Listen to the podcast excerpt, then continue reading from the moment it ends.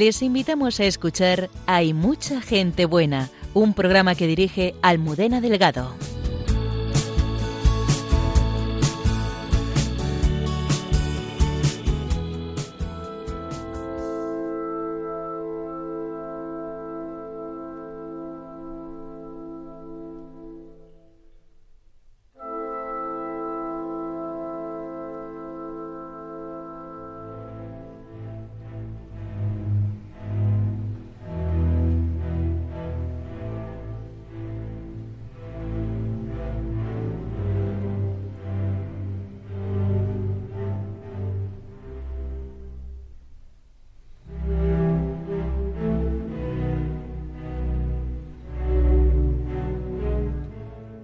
Cuando Juan Pablo II visitó Francia en 1997, quiso visitar la tumba de un amigo al que en varias ocasiones le había encomendado misiones muy difíciles.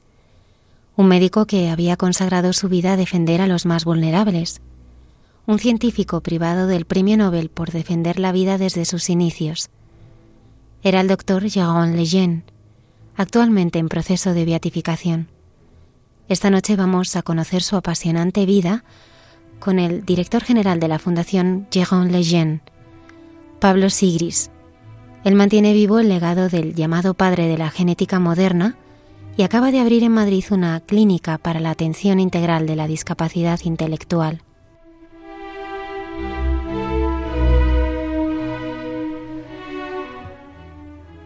Con motivo de los 400 años de la presencia carmelita en la antigua Persia, el padre Miguel Márquez ha viajado a Irak y desde allí nos transmite el testimonio de tantas personas que hacen presente a Jesucristo en aquellas tierras.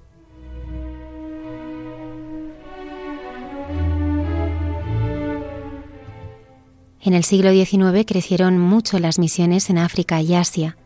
El promotor de la fe del dicasterio para la causa de los santos, el padre Alberto Rollo, nos acerca la figura de uno de esos misioneros, el beato John Beisim, apóstol entre los leprosos de Madagascar.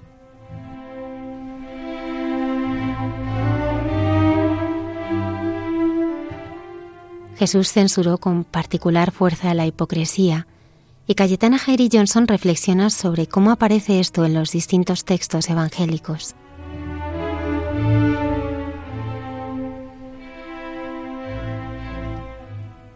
Las tres tentaciones que sufrió Jesús en el desierto resumen todo el drama de la humanidad. La hermana Carmen Pérez y José Manuel Palomeque reflexionan sobre lo que éstas significan y cómo son vencidas.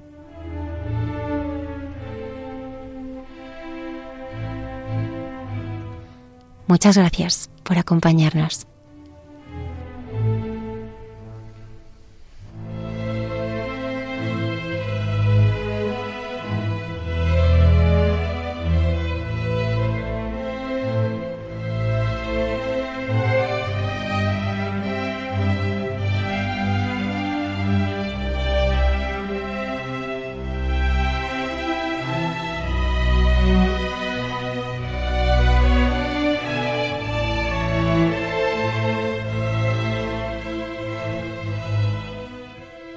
Buenas noches y bienvenidos una madrugada del viernes más a nuestro programa.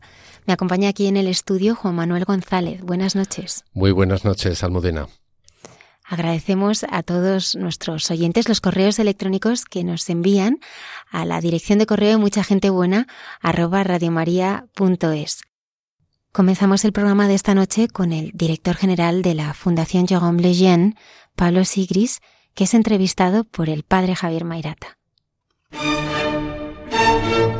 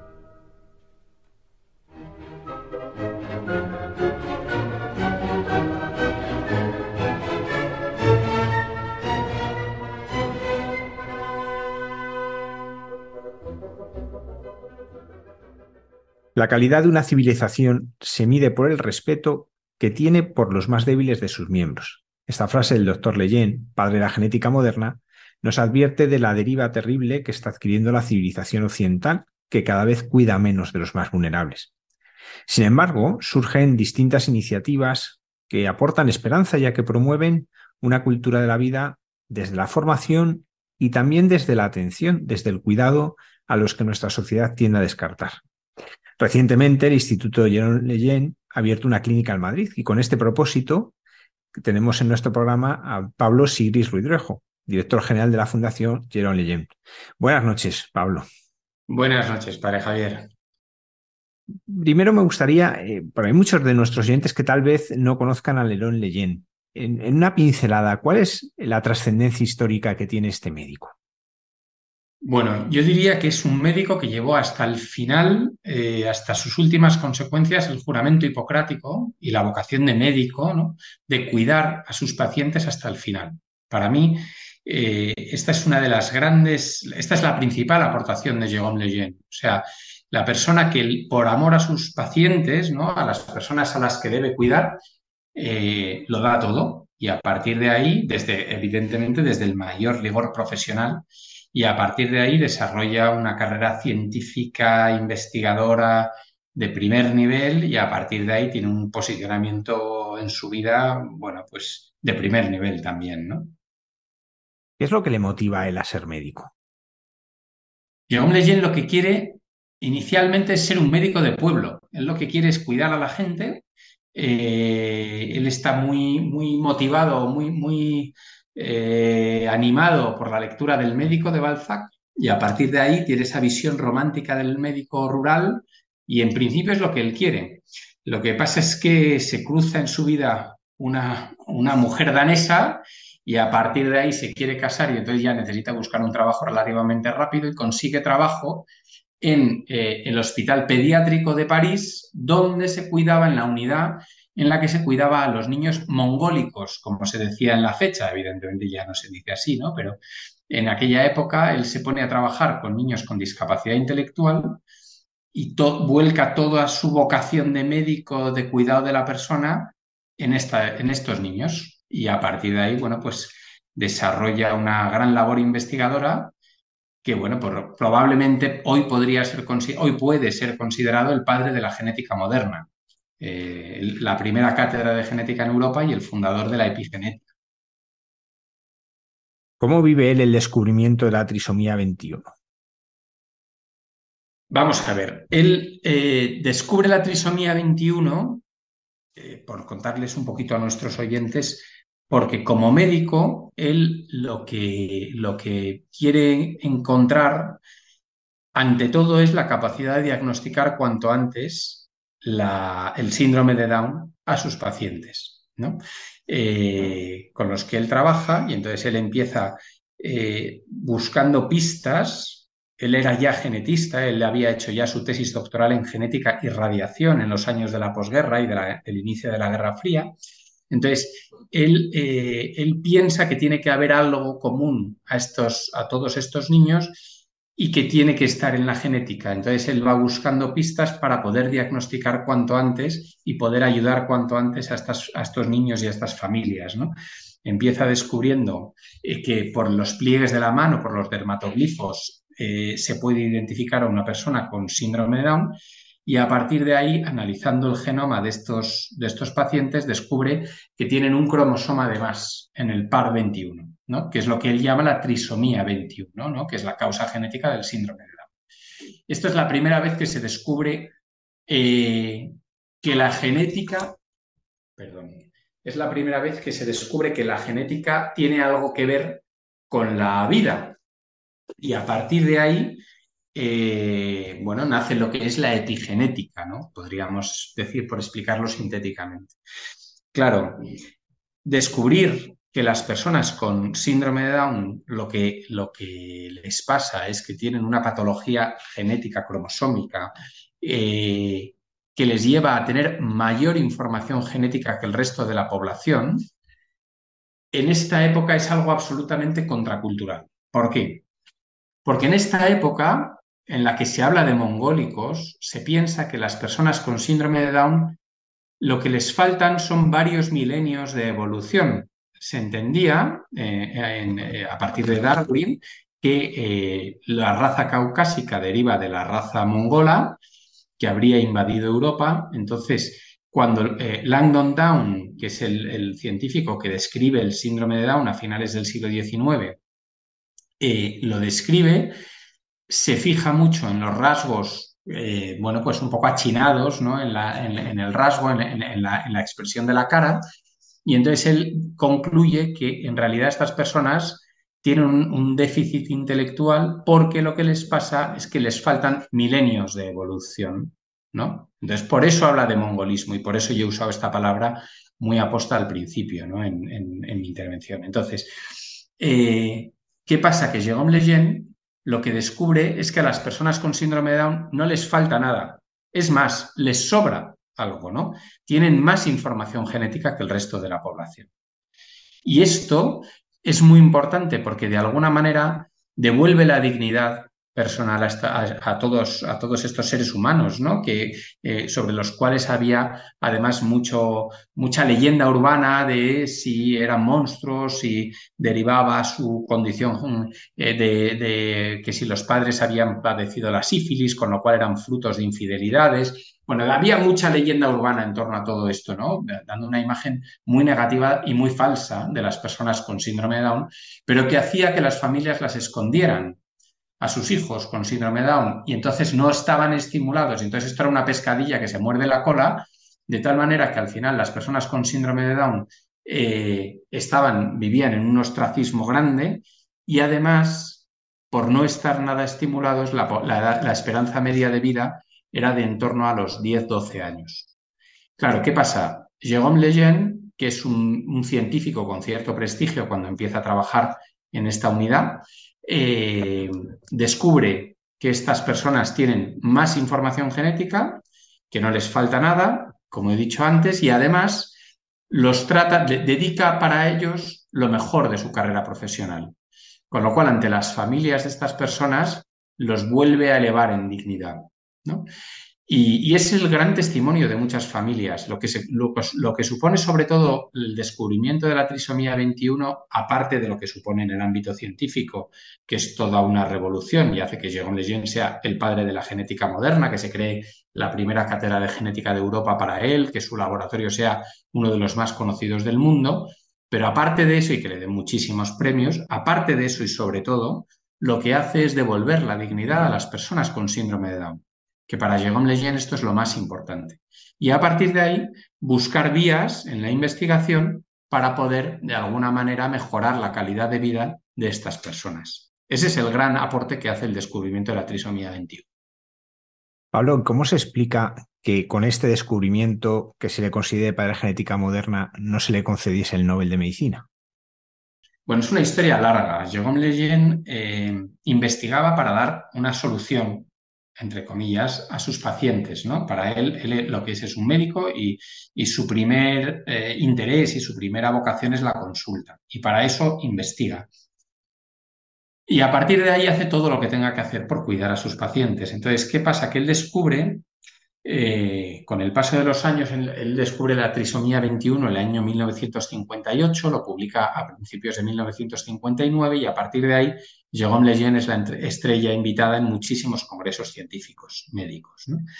Eh, le van dando premios, le dan bastantes premios, tanto en Francia, que es su país natal, como a partir de ahí fuera de sus fronteras, eh, entre ellos el premio Kennedy, que le da mucha visibilidad en la sociedad americana, eh, y eh, el premio de la Sociedad Americana de Genética, que es la antesala del Nobel. Es la máxima distinción que se puede dar a una persona en el ámbito de la genética, ¿no? Se llama el Willem Allen Memorial. ¿Qué pasa? Que todo esto es a, los años, a lo largo de los años 60, donde socialmente hay una gran revolución, que es la revolución sexual, y, eh, y los médicos, con la conciencia de la época, o, la falta de conciencia, desgraciadamente, que, supone en la época, pues eh, empiezan a plantearse la posibilidad de, ya que hemos descubierto la trisomía 21, la trisomía 21 está presente en todas las células de la persona con síndrome de Down, con lo cual también eh, en las células que el feto envía a la madre durante el embarazo, sabes que durante el embarazo hay una transferencia celular entre el, entre el feto y la madre, ¿no? Entonces, eh, eventualmente podemos detectar el síndrome de Down en útero y eventualmente podríamos promover el aborto selectivo de las personas que porten la trisomía 21.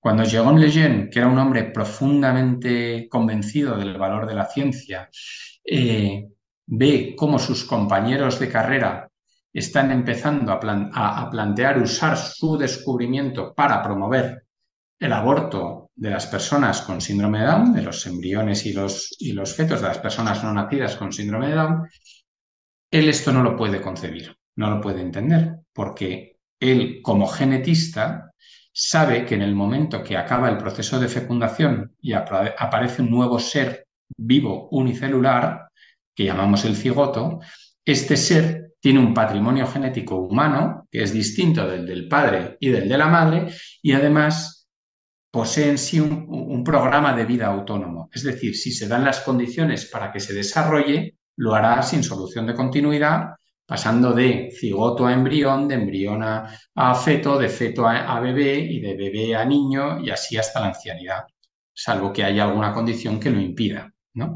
Entonces, eh, claro, él tiene un, discurso que fue, bueno, un discurso muy, muy, digamos, como muy simbólico para él, cuando le dan el premio de la Sociedad Americana de Genética en el año 1969, donde él dice, vamos a ver, a sus compañeros de profesión, vamos a ver, cuando yo he tenido ante mí el mapa genético de una persona con síndrome de Down, con trisomía 21, y he descubierto una patología en ese mapa genético, antes de eso he tenido ante mí la evidencia de un mapa genético humano. Con lo cual, si nosotros como médicos, en vez de promover el cuidado de esa persona, lo que hacemos es promover su destrucción, y él hace un juego de palabras, en inglés, dice, el, Instituto Nacional de la Salud, el National Institute for Health, tendría que pasar a llamarse Instituto Nacional para la Muerte, National Institute for Death, ¿no? Lo cual es absolutamente lógico. Eh, desde su perspectiva de médico, él entiende que esto es así. Y cuando encima eh, el mismo año se presenta el primer proyecto de ley de despenalización del aborto en Francia y el único supuesto que contempla es el aborto por anomalía del feto y la única anomalía que se puede detectar en esa época es la trisomía 21, Jérôme Lejeune se siente llamado a él en primera persona como responsable de haber hecho este descubrimiento y como responsable del cuidado de sus pacientes, dar un paso a la vida pública para defenderlos. Y de hecho consigue parar el primer proyecto de ley del aborto en Francia, organizando toda una campaña en contra y con muchas intervenciones suyas en televisión y en radio. ¿Qué pasa? Que esto hace que consta, nos consta en los archivos, que hasta en dos ocasiones no le dieron el premio Nobel para no darle, entre comillas, demasiado poder político, que era algo que no le interesaba nada a Jérôme Lejeune. Él lo que era era un médico y lo único que le interesaba era cuidar a sus pacientes, ¿no? Y para ello usaba todas las herramientas que, que le daba su profesión. Por esto no le dieron el premio Nobel. Pablo, ¿qué otros hitos hay en su carrera médica? Bueno, él en, su carrera como médica hay muchos hitos y como investigador. Eh, eh, bueno, la vida de las personas a, partir del cuidado que él, y no solo él, pero que él promueve, eh, la vida de estas personas con discapacidad intelectual se va alargando, la edad media de vida. A día de hoy estamos hablando de que las personas con trisomía 21, con síndrome de Down, tienen una esperanza media de vida en Europa de 64 años. además, él descubre otras anomalías cromosómicas, de las cuales, eh, genéticas, de las cuales la más conocida es el síndrome del maullido del gato, el Khidusha, que lo llamaba él, que algunos quisieran llamar síndrome Lejeune, pero que él prefiere llamarlo, que es otra, otra discapacidad intelectual causada por eh, otra anomalía en, el genoma. Y, y, él empieza incluso a apuntar la posibilidad de algunos, de algunos tratamientos y algunas investigaciones en cuanto a la trisomía 21 y la relación con patologías asociadas. Sabemos que estas anomalías en, los genes, al estar presentes en todas las células del cuerpo, bueno, tienen más efectos de lo que es la discapacidad intelectual. Unos son malos y otros no son necesariamente malos. Por ejemplo, una persona con trisomía 21 está blindada eh, o tiene mucha menor prevalencia o menor riesgo de padecer determinados cánceres de tumores sólidos, como el cáncer de mama o el cáncer de próstata. Eh, sin embargo, también sabemos pues, que tienen más prevalencia de cardiopatías, por ejemplo. Entonces, él ya fue apuntando, eh, por ejemplo, el último premio que recibió en vida fue por unos estudios que hizo sobre la relación entre la trisomía 21 y el cáncer, precisamente. O sea, que él, no, nunca paró de investigar, pero sobre todo él nunca paró de cuidar a las personas con discapacidad intelectual, que fue lo que para él era el sentido de su vida y a lo que dedicó todos sus esfuerzos. De hecho, él sufría cuando estaba en congresos porque él, decía que no tenía tiempo para atender la consulta y para eh, los avances en el laboratorio. Pablo, vamos a conocer un poquito más la vida familiar y espiritual del doctor Leyen. ¿Cómo era la familia que él forma? Bueno, él se casa con eh, una estudiante a la que conoce eh, en la biblioteca en París, que es una estudiante danesa, eh, que es Birte, Birte Leyen, se llama Birte Pringste, y, con ella, que es una mujer perfectamente complementaria de Jérôme Leyen. Jérôme Leyen era un hombre, era un sabio, era, era un poeta, por supuesto era un científico, y ella era una mujer absolutamente práctica, eh, concreta, eh, bueno, muy divertida, Madame Legend. Y, juntos, bueno, fundan una familia en la que tienen cinco hijos, eh, tres hijas y dos hijos. Jérôme Lejeune daba toda la prioridad, a pesar de lo que pueda parecer a su vida familiar. De hecho, él, todos los días que estaba en París iba a comer a casa y ellos optaron por evitar en la medida de lo posible las cenas fuera de casa para poder atender a sus hijos y la cena se hacía en familia siempre. ¿no? A Jérôme Lejeune, claro, Jérôme Lejeune hubo un momento que estuvo muy de moda en la sociedad francesa y le invitaban a todo tipo de, cenas, de encuentros, de eventos y ellos eh, juntos decidieron, porque Madame Lejeune consagró toda su vida a la misión de su marido, decidieron que evitarían en lo posible todas las cenas todas las cenas que impidieran las cenas familiares. Y no solo eso, además para Jérôme Lejeune, Birte era lo primero en su vida. Todos los días cuando él estaba eh, fuera de casa o cuando estaban separados, todos los días se escribían una carta. Era el marido perfecto en ese sentido. Todos los días le escribía una carta y muchas veces estaban separados porque a él como he dicho antes, le invitaban a dar muchas conferencias, muchos congresos por todo el mundo y además Madame Leyen se iba a los dos meses de verano a, Dinamarca a, pasar el verano con sus hijos, se llevaba a sus hijos y se, iba con, se quedaba con su madre ahí, ¿no?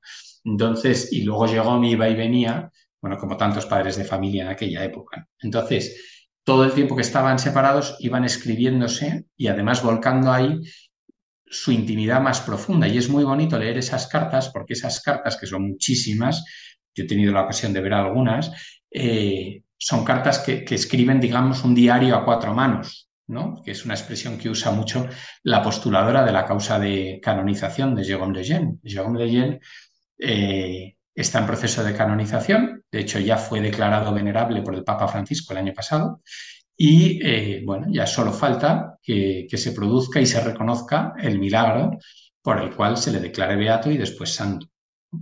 Entonces, eh, su, vida, su vida familiar era una vida muy intensa, muy sencilla, eh, y ellos además optan expresamente por esa vida sencilla, y lo sabemos a ciencia cierta por alguna de las cartas que se escribieron de novios, hay una muy, muy simbólica o muy representativa donde Jérôme le escribe a ella, le va haciendo una relación del dinero que le queda para poder afrontar la reforma de una casa vieja familiar que les han dejado sus padres porque no tienen donde, donde poder instalarse cuando ya han decidido casarse.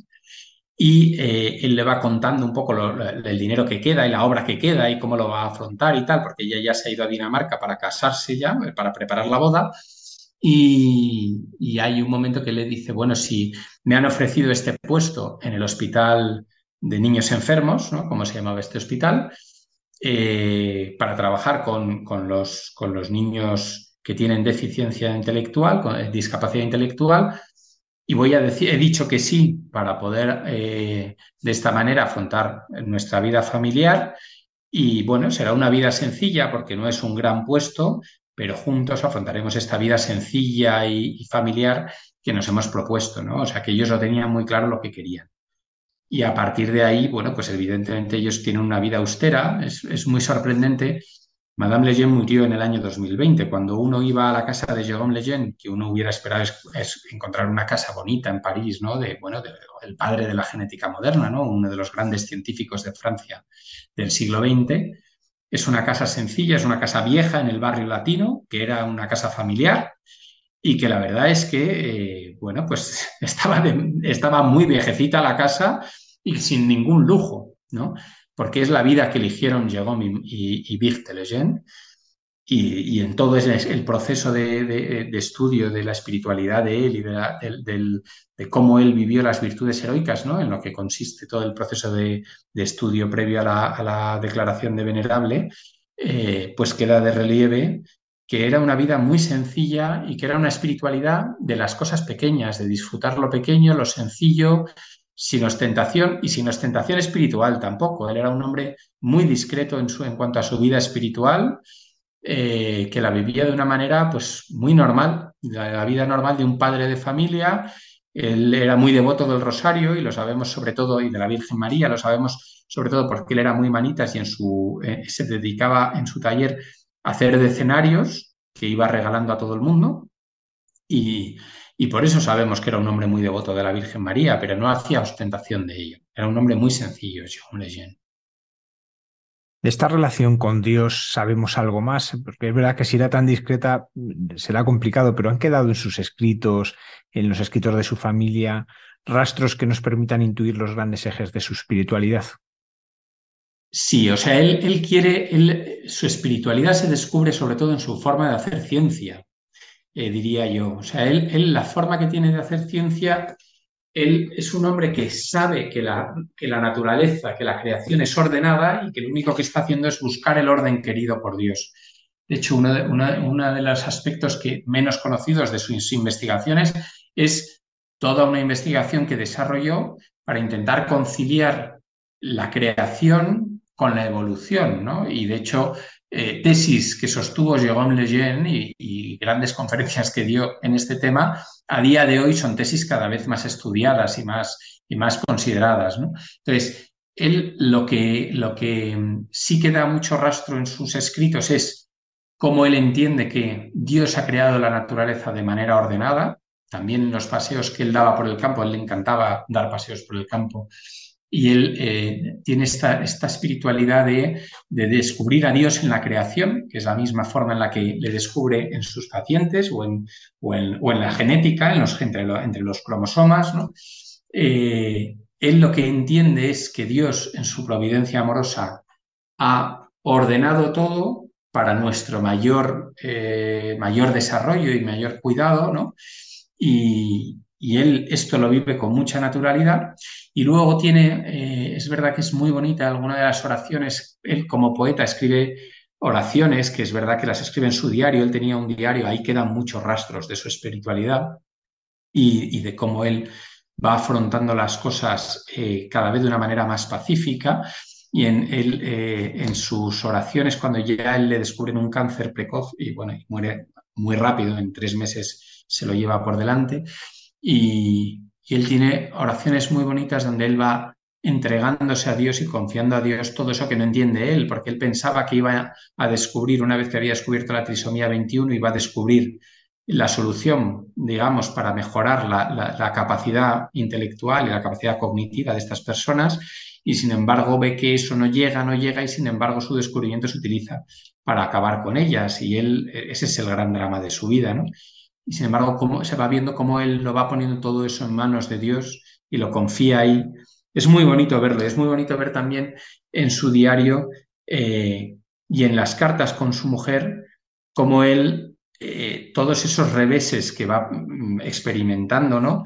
Los va viviendo cada vez con mayor prudencia, con mayor paciencia y cómo él no juzga a las personas, intenta salvar siempre a las personas. Cuando escribe sus cartas a Madame Lejeune, se ve como a pesar de que, de que, bueno, de que algunos de sus compañeros le traicionan, él siempre salva a la persona. Él entiende, pues eso, que, que en un momento dado, por ejemplo, el segundo de su laboratorio le ofrecen crear otro laboratorio con los mismos fines en el mismo hospital, pero con fondos, porque le retiran todos los fondos públicos al laboratorio de Jérôme Lejeune, y él va y lo hace. Y, él nunca le juzga y de hecho mantiene la amistad con él, ¿no? O sea, es muy heroico la manera que tiene él de vivir, eh, digamos, esa, esa persecución de la conciencia, ¿no? O sea, yo, yo creo que Juan Pablo II, cuando hablaba de los mártires de la conciencia del siglo XX, en gran medida estaba pensando en Jérôme Lejeune, al que conocía bien. Precisamente de su relación con San Juan Pablo II me gustaría que nos hablases cómo, cómo fue naciendo esta relación y cómo se consolida a lo largo del tiempo. Esta relación es muy bonita. Jérôme Lejeune era miembro de la Academia Pontificia para las Ciencias, le había nombrado Pablo VI. La Academia Pontificia para las Ciencias es un órgano consultor al servicio del Papa que eh, le asesora en materias de ciencia y que está compuesta por personas de cualquier creencia. De hecho, gran parte de los miembros de la Academia Pontificia para las Ciencias eh, son ateos, Y, pero bueno, son, son, los grandes científicos a los que el Vaticano eh, bueno, pide consejo en materia de ciencia. Él era miembro de la Academia Pontificia para las Ciencias cuando llega Juan Pablo II al papado y ya era una persona muy señalada. Eh, claro, Juan Pablo II llega al papado en el año 78, Jérôme Lejeune comienza todo su posicionamiento público en el año 1969 y, bueno, era una persona muy conocida ya. Entonces, eh, el día que se conocen en una sesión de la Academia Pontificia para las Ciencias, Juan Pablo II queda muy impresionado de la inteligencia de Jérôme Lejeune eh, y a partir de ahí le invita a un almuerzo para, hablar de temas de ciencia. Y ahí empieza una amistad eh, que dura, bueno, pues lo que queda de la vida de, ambos, ¿no? que le lleva a Juan Pablo II a reconocer en Jérôme Lejeune uno de los hombres más inteligentes que había conocido, y eso es decir mucho, porque Juan Pablo II conocía a muchas personas, y lo mismo le pasa a Juan Pablo a Jérôme Lejeune respecto de Juan Pablo II, al que admira muchísimo, sobre todo por su inteligencia y su claridad de ideas. Entonces, a partir de ahí, Jérôme Lejeune asesora al Papa en materias, en muchísimas materias. Una de las partes más curiosas, probablemente, ¿no? de, este, de esta relación es que Juan Pablo II, el primer embajador que envía a la URSS a hablar con el presidente de la URSS para iniciar las gestiones, las negociaciones para el deshielo, es a Jérôme Lejeune, que va a ver al presidente de la URSS a explicarle los efectos que podría tener para la humanidad una guerra nuclear. Y a partir de ahí, bueno, él es recibido, por supuesto, con, eh, honores de, representante del Vaticano, de, lo que corresponde, eh, y a partir de ahí se, comienzan de nuevo las relaciones diplomáticas entre el Vaticano y la URSS, y, bueno, y lo que luego vino después como el deshielo, ¿no? Que, no fue evidentemente una labor de Jérôme Lejeune, pero en la que él sí tuvo un papel muy relevante. Entonces, eh, y de esta amistad nace un nuevo órgano eh, vaticano, podríamos decir, ¿no? que es la Academia Pontificia para la Vida. Jérôme Lejeune le, le insistía mucho a Juan Pablo II en la importancia de tener un, digamos, un órgano de, o un, cuerpo de servidores de la vida, personas que no tenían por qué ser católicas eh, ni pertenecer a la Iglesia, pero que eh, sí tendrían que defender la vida inequívocamente de todo ser humano, sobre todo en situación vulnerable. Y esa es la creación de la Academia Pontificia para la Vida, cuyo primer presidente al que encomienda la puesta en marcha de la Academia, Juan Pablo II, es Jérôme ¿Cómo vivió San Juan Pablo II la muerte de su amigo? Pues es muy impresionante ver cómo vivió San Juan Pablo II la muerte de Jérôme Lejeune. Jérôme Lejeune, eh, en la vida de ellos había habido ya mucha conexión, pero bueno, eso es para, hablar largo y tendido. Y cuando él le detectan el, el cáncer, que es cuando Juan Pablo II acelera la creación de la academia, y, a partir de ahí, cuando le ingresan en el último ingreso, él llama todos los días, o personalmente o a través de una persona de su confianza, todos los días a la familia de Jérôme Lejeune para interesarse por su salud. El día que muere Jérôme Lejeune, que es el 3 de abril de 1994, es la mañana de resurrección y el Papa evidentemente es informado inmediatamente. Entonces, al día siguiente, el Papa Juan Pablo II manda una carta, anda que no tendría cosas que hacer Juan Pablo II el domingo de resurrección, ¿eh? o sea, hay que, imaginar la importancia que, que, dio a esta cuestión, ¿no? Manda una carta al cardenal Lustiger, que era el arzobispo de París, sobre Jérôme Lejeune, una carta muy sencilla, muy bonita, donde él, en unos pocos párrafos, deja claro el carisma de Lejeune y por qué él entiende que Jérôme Lejeune es alguien verdaderamente valioso para la Iglesia. ¿no?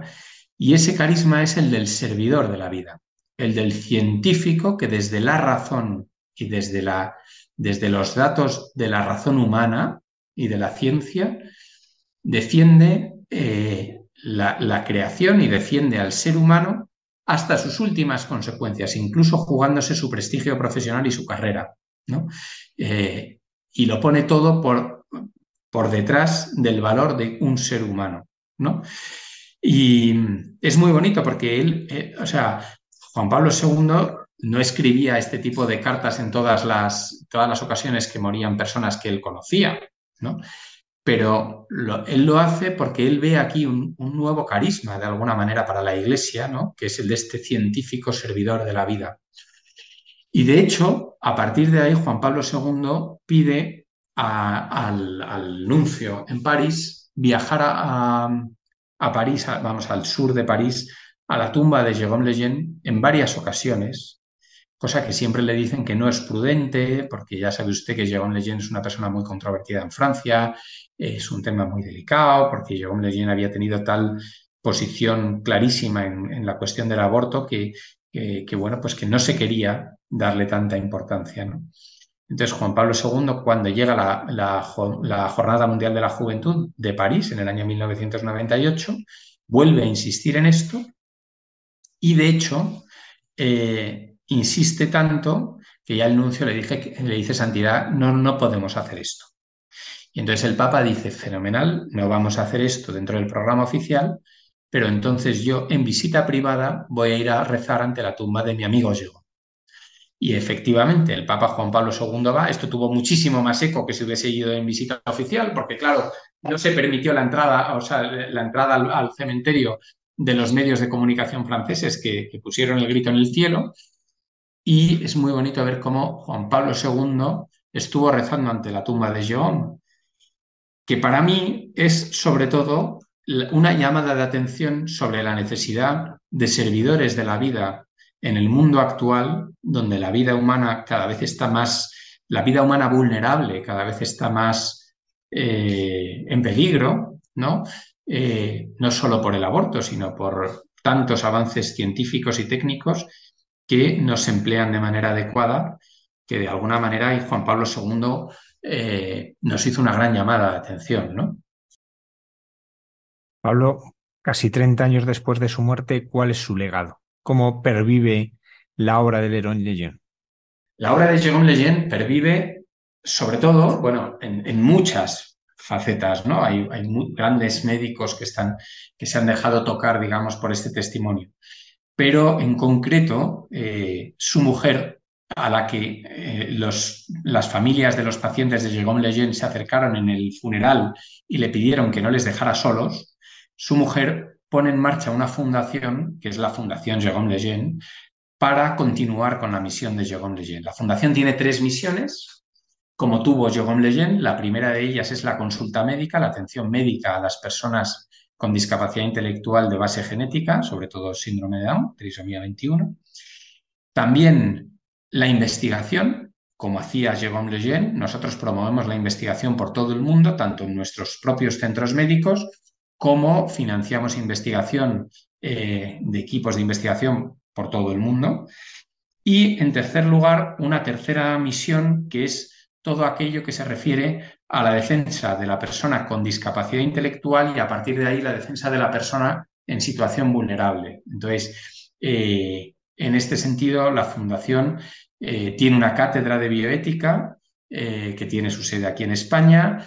desarrolla campañas de sensibilización, tiene estatus consultivo ante Naciones Unidas, está presente en el Parlamento Europeo. Bueno, hacemos todo lo que podemos para mostrar la belleza de la vida humana en situación vulnerable y sobre todo la belleza de la vida y del valor de la vida de las personas con discapacidad intelectual. Y precisamente esta primera faceta de cuidar de las personas se acaba de abrir una clínica en Madrid. Cuéntanoslo.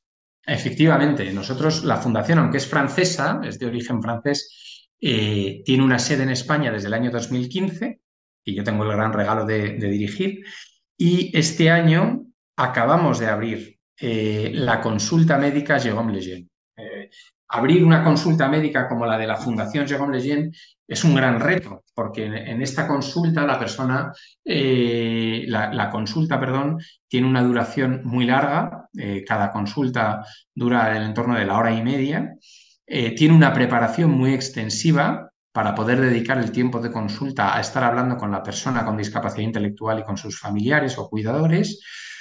Eh, y, bueno, pues es verdad que es, un reto desde la perspectiva de encontrar eh, equipo médico eh, dispuesto a hacer la medicina de esta manera tan hipocrática, a, encontrar la financiación para poder, bueno, pues afrontar este tipo de consultas sin necesidad de cargar todo el coste en la persona o en la familia de la persona con discapacidad intelectual. Nosotros este año por fin hemos podido, gracias al apoyo de muchas personas y entidades eh, abrir la consulta de Jérôme Lejeune en Madrid.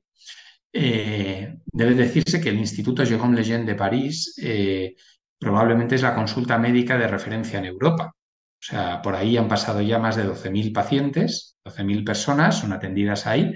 Es una consulta donde se va siguiendo a la persona con discapacidad intelectual desde que nace o desde que llega a nosotros hasta que muere.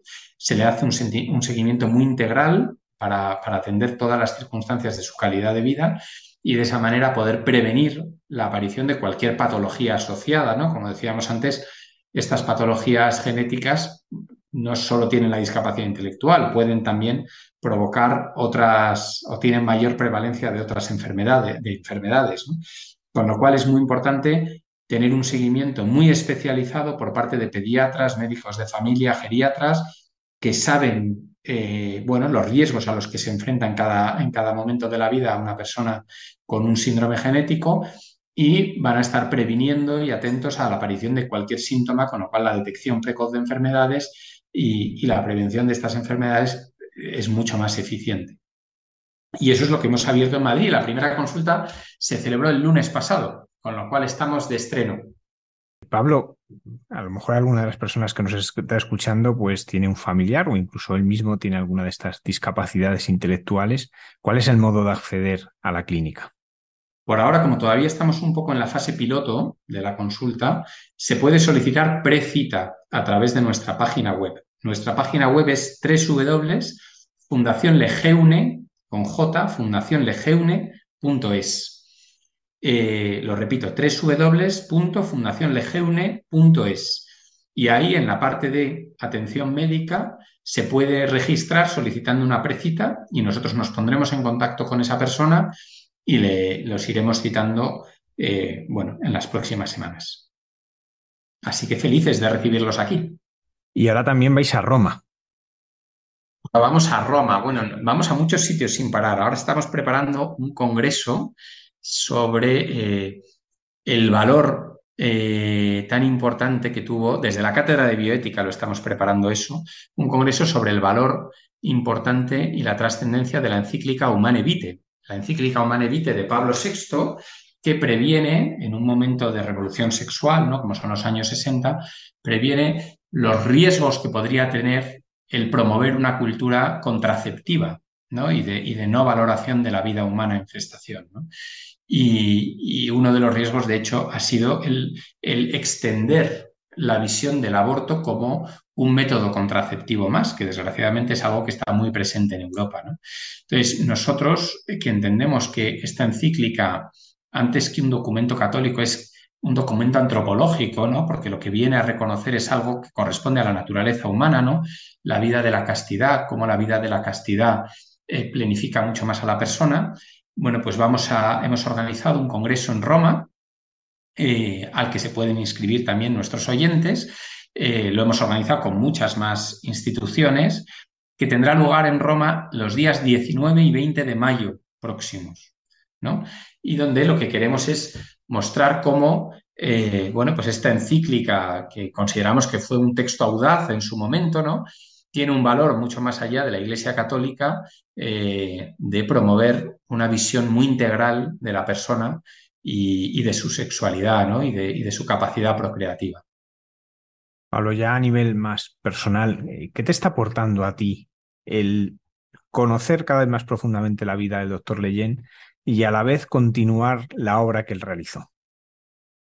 Uf, muchísimas cosas me está aportando a mí. La verdad es que yo, desde que conocí esta fundación, que la conocí en el año 2013 o 2012 ya, eh, realmente a mí me ha enriquecido muchísimo ¿no? mi visión de la vida. Por un lado, porque me ha dado muchísima formación. Yo no soy médico ni científico, yo soy abogado de formación. Eh, y por otro lado, porque me ha permitido conocer el testimonio primero de Jérôme Lejeune y de su mujer, eh, a la que tengo la suerte de haber, vamos, de considerar amiga, ¿no? O sea, y, con la que, eh, bueno, pues he vivido muchas cosas juntos, ¿no? pero no solo eso, sino descubrir también el testimonio de muchas personas que, que con rigor, con mucha profesionalidad, con mucha seriedad y, con mucha sencillez están trabajando en favor de las personas con discapacidad intelectual y, en, en, favor de defender al ser humano vulnerable en todas sus, sus, etapas vitales, ¿no? Y, me ha enriquecido muchísimo, la verdad, ¿no? Sabría por dónde empezar. Muchísimas personas que, la verdad es que, cada día me siguen aportando muchísimo. A, mí personalmente el, trabajar en esto para mí es un regalo, ¿no? O sea, poder eh, desarrollar la, obra de, alguien a quien considero un santo. Y, aquí me gustaría haceros una, compartir con vosotros, ¿no? Algo que es muy íntimo para mí. Jérôme Lejeune fue eh, declarado venerable por un decreto del Papa que tenía que haber sido publicado en el año 2020, pero que con la pandemia se fue retrasando.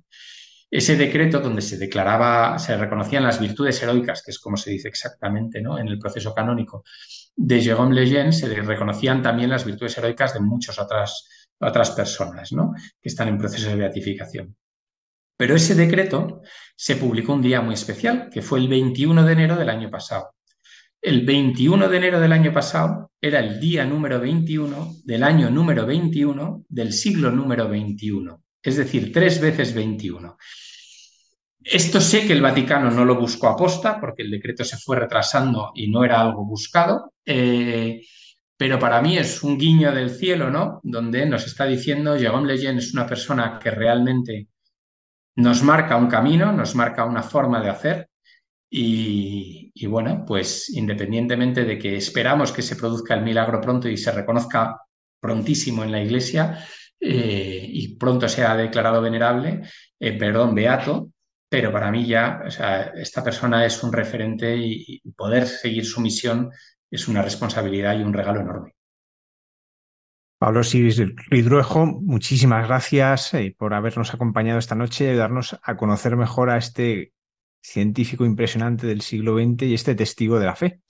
Y enhorabuena también pues, por la clínica que seguro que va a dar muchísimo fruto. Muchas gracias.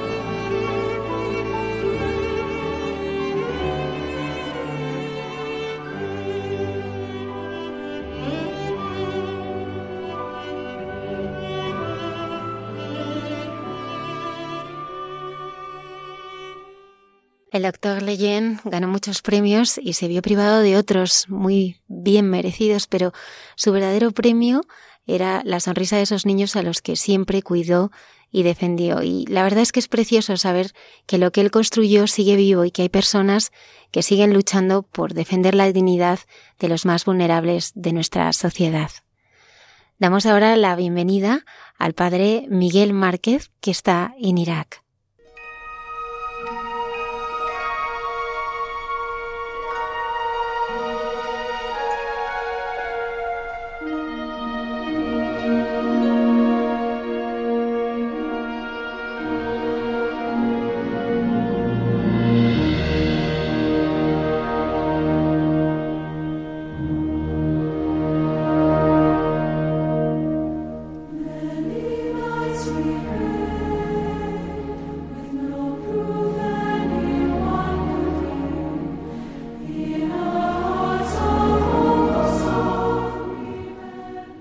Nos hace guiños.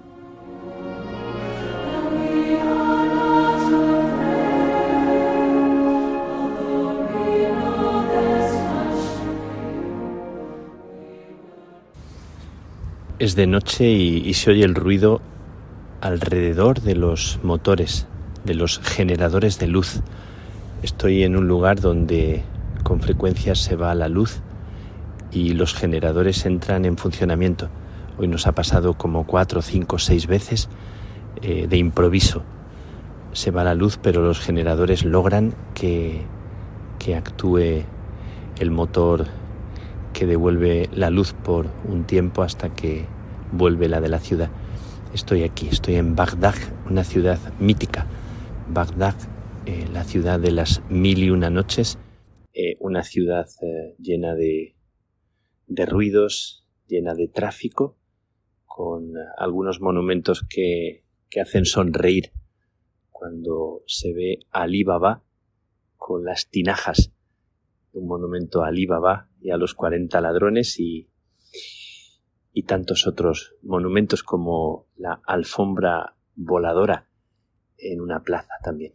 Bueno, estoy aquí en Irak y sobre todo quiero hablaros de, de algo que, que, me ha calado muy hondo, que me ha calado muy dentro y tiene que ver con los cristianos de esta tierra, los cristianos que eh, nos han sido tan vecinos, tan cercanos durante, durante tiempos pasados, hace unos cuantos años, cuando oíamos hablar de la dificultad de los cristianos en esta tierra, entre musulmanes y, ataques a las iglesias y, y, personas refugiadas, y escuchamos hablar de Caragós y de otras ciudades donde se refugiaron los cristianos y algunos vídeos que hablaban de testimonios muy, muy sorprendentes.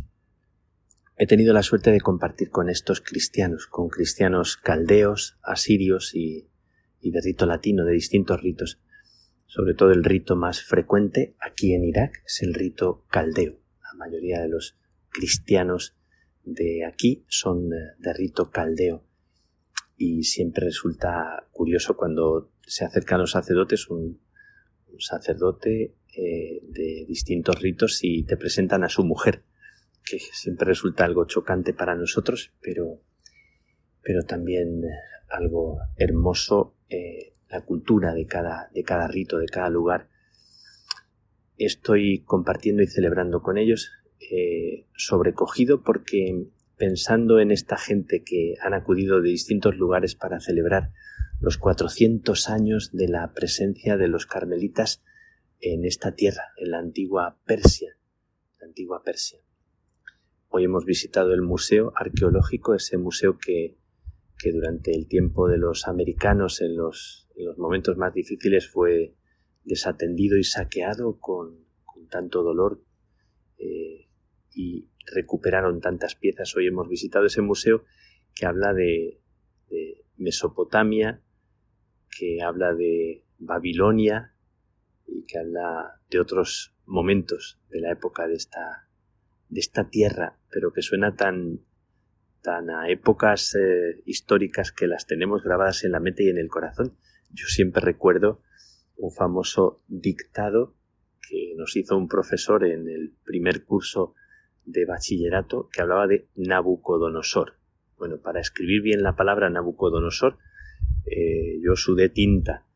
Y bueno, pues hoy hemos visto mm, cuadros eh, con representaciones, estatuas y, recuerdos del tiempo de Nabucodonosor, famoso Nabucodonosor y de Asiria y de eh, Salmanasar y de, y de otros reyes famosos en la historia de la Biblia en, esta época, en la época famosa de la deportación de los, eh, de los que habitaban en las tierras de, de Samaria y en las tierras de Jerusalén y los trajeron acá durante un tiempo y tenemos tantos relatos y tantos textos que hablan de, esa época. Bueno, estoy aquí en Irak, en la tierra de Irak, celebrando los 400 años de una historia preciosa, de una historia realmente memorable, realmente sobrecogedora, de carmelitas que se vinieron desde el otro extremo de la tierra y que, bueno, algunos perdieron la vida en el camino. Esto es sobrecogedor. Gente que se emprende eh, un camino larguísimo para ir a otras tierras y, compartir la vida con, las personas de estas tierras sin conocer la lengua. Y luego se convirtieron en personas que se dedicaron a los pobres, a los, a los ciegos. Hubo una labor increíble con los ciegos. No sé, había muchos ciegos en una época determinada. Frailes que estudiaron la lengua, la lengua, que fueron especialistas del árabe que reinventaron palabras en árabe y fueron estudiosos como pocos de la lengua árabe y de, y de otras lenguas, ¿verdad? Del siríaco, etcétera, admirable, que, que se dedicaron a los pobres, se dedicaron a, a la gente más necesitada, que hicieron aquí patria, que se quedaron a vivir eh, y venían de otras tierras y, y luego hicieron germinar aquí eh, una historia común de gentes también de estas tierras que, hicieron florecer aquí el Carmelo. Hemos celebrado esta historia preciosa de, hombres ya eh, que no existen aquí y que su memoria sigue tan viva. Hoy hemos descubierto una, una, un busto de uno de ellos, de uno de los padres eh, célebres que, que estuvo aquí y que hizo una labor impresionante, cultural y de gramática. Bueno, aparte de, del recuerdo, os quería hablar sobre todo de los cristianos de esta tierra con los que celebré ayer el miércoles, anteayer el miércoles de ceniza, y que impuse la ceniza en sus frentes y que según la imponía me sobrecogía. Poner la ceniza en la frente de gente que son un testimonio de fe en medio de una tierra no fácil y, con esa reciedumbre de la fe en sus rostros que me contagiaba a mí por dentro. Yo les ponía la ceniza, pero, pero realmente me, me abrazaban ellos. Eh, eso les he dicho hoy, que yo he venido para bendecirles, como digo siempre que vengo a bendecir, pero que me bendicen con su fe, con su espíritu, con su, con su capacidad de, luchar y con su unirse. Y quería hablaros de, cómo la vida de las personas a veces nos espolea, nos estimula, nos, nos enciende y no la vida de los héroes pasados, eh, la vida de Hércules que está representado aquí en tantos sitios, la vida de Hércules, sino la vida de gente concreta, de mujeres y hombres que viven aquí, que están aquí, algunos que se desviven por nosotros para, para darnos de comer, que, que son gente silenciosa, que están ahí como sin hacer ruido y que, y que te sobrecogen.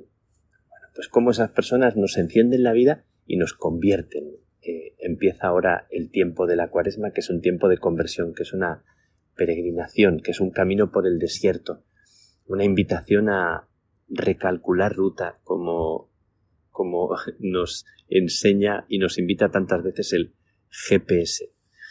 Y, una invitación a, repensar nuestra vida, a, repensar eh, en qué estamos y cómo estamos manejando, cómo estamos gestionando, cómo, cómo estamos recalculando ruta.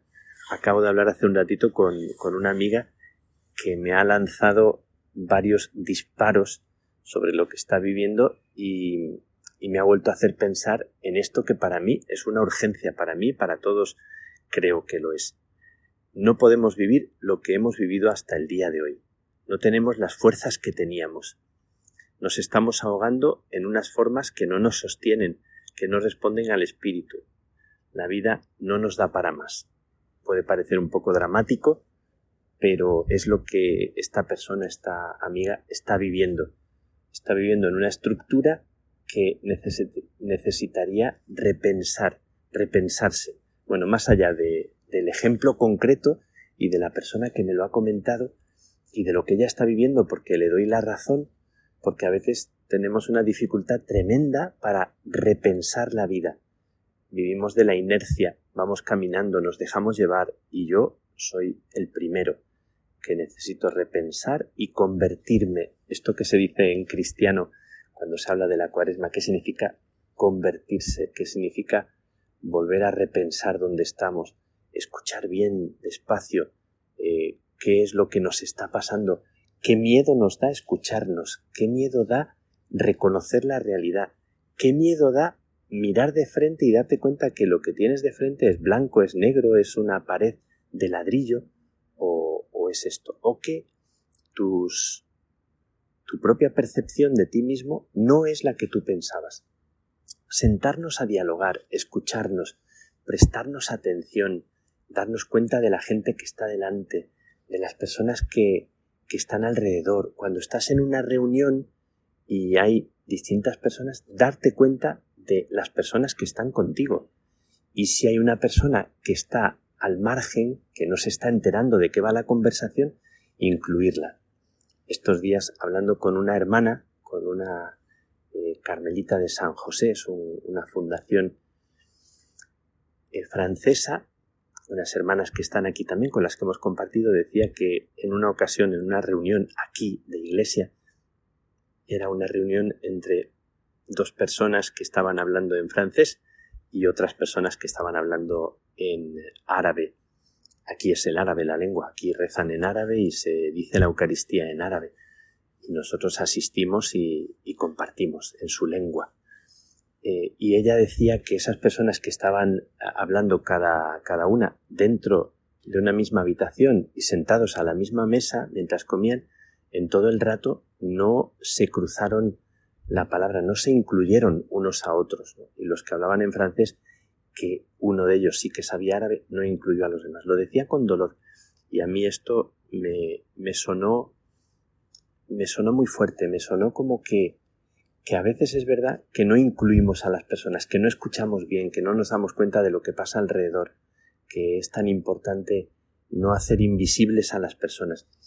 Y estos días lo he pensado porque en muchas conversaciones que he tenido me daba cuenta que las personas, la mayoría de las personas, no dejan a los demás terminar la frase. Nos lanzamos a responder lo que estamos deseando responder. Eh, lo he pensado porque yo eh, ahora, independientemente del puesto que tengo, empiezo una frase y casi nunca la puedo terminar porque la mayoría de la gente se lanza a responder o hablamos y, se empiezan conversaciones habiendo partido lo que otras personas estaban diciendo. Bueno, es un comentario sobre algo que tiene que ver con la educación, que tiene que ver con, algo muy sencillo. Pero, ¿cómo escuchar bien? ¿Cómo oír bien? ¿Cómo mirar bien? ¿Cómo alguien decía eso? Que a veces hay personas que son invisibles o hay personas que se sienten invisibles, que nadie las incluye. En un grupo grande de gente hay tantas personas y siempre hay unas cuantas personas que son invisibles. Lo decía Mariola el otro día Mariola, una teóloga española fantástica, una mujer encantadora, que eh, comentando de una, de una persona que fue invitada al Vaticano sobre un congreso sobre la familia, al Vaticano y una, una mujer casada, una madre de familia, invitada y estuvo ocupando un lugar al final y que se sintió invisible y escribió un libro sobre esto, que habla de la invisibilidad eh, cómo en nuestras familias, en nuestros ambientes, en nuestra cultura, en nuestra iglesia, a veces hay personas alrededor que son invisibles. Aquí, donde estoy, eh, hay como una jerarquización impresionante de la iglesia y unas rivalidades y unos celos y unas, bueno, sin, sin querer juzgar, eh, hacer un juicio, pero una sensación porque el patriarca, el obispo, el, el obispo de rito caldeo, el obispo de rito asirio, el, el obispo de siríaco, el obispo de etcétera, el obispo latino, el, eh, y cada uno ocupa como un lugar, pero no, no es fácil que haya como una, una capacidad de comunión así estrecha, ¿no? Como lo que supone el Evangelio.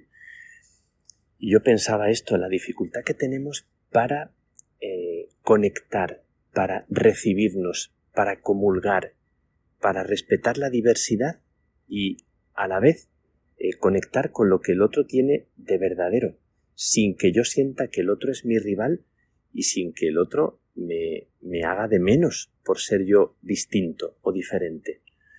No lo sé, tan difícil sería esta conversión, tan difícil sería que en esta cuaresma nosotros escucháramos eh, el latido de lo verdadero en el corazón del otro y en el nuestro propio y nos tomáramos el tiempo y el ritmo fuera un ritmo eh, más pausado, recalculando la ruta, sería tan difícil que cuestionáramos nuestras estructuras que tienen que ver con la inercia y no con el espíritu que alienta, con el espíritu que quiere resucitar y qué miedo nos da, qué miedo nos da repensar la vida y repensar dinámicas que no son sanas en nosotros.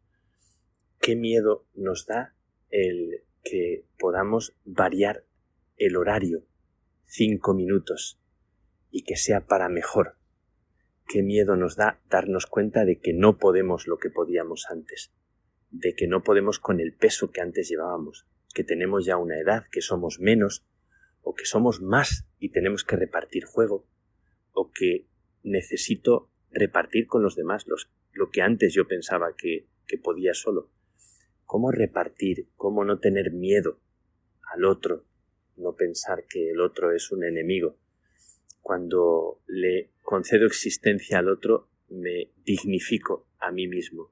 Estamos en, estamos en tierra de desiertos, en tierra de pozos que se descubrieron. Yo siempre me acuerdo y me encanta la historia de Agar, que en el límite, en el límite de sus fuerzas, eh, también eh, la esclava de Abraham descubre un pozo eh, cuando no lo había visto antes. Y yo creo que, que en esta tierra que estamos pisando hay un pozo, un pozo lleno de agua clara. Y se nos regala. No, no estamos llamados a, a rendirnos o a tirar la toalla o a, o a pensar que no hay una salida. Siempre hay una salida no en nuestra inteligencia, sino en el regalo que Dios nos quiere hacer. Yo lo creo profundamente y os lo regalo. Recalculemos ruta, repensemos la vida, sentémonos, escuchemos al otro, eh, recuperemos a los invisibles. Cuando estés en una reunión, en comunidad, y veas, mira a las personas, mira a los invisibles, dales existencia con tu presencia hazles que sientan que están ahí con tu mirada, que eso es lo que hace Dios con nosotros. Que Dios te bendiga, que sea una feliz noche para ti, desde aquí, desde estas tierras y a punto de entrar en, en la tierra de, del Líbano y de Siria, eh, porque hemos conseguido el visado, a punto de entrar, eh, te pido una oración, eh, recordando también la guerra que hace un año comenzó en Ucrania Hemos orado este día pasado, todo el día, por el fin de la guerra y seguimos orando. Que Dios nos regale el fin de la guerra con todos nuestros hermanos de Ucrania y con los hermanos de cualquier rincón del mundo. Una oración y, y una bendición para cada uno de los invisibles o invisibilizados. Que Dios te bendiga, que Dios os bendiga.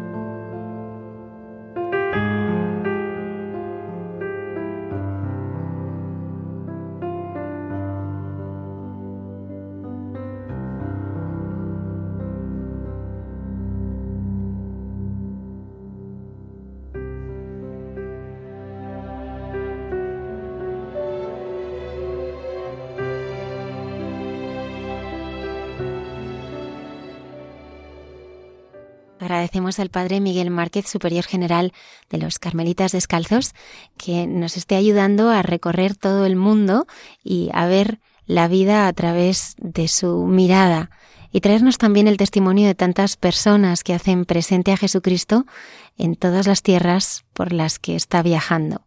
Damos ahora la bienvenida al Padre Alberto Rollo, desde Roma. Él es promotor de la fe en el Dicasterio para la Causa de los Santos.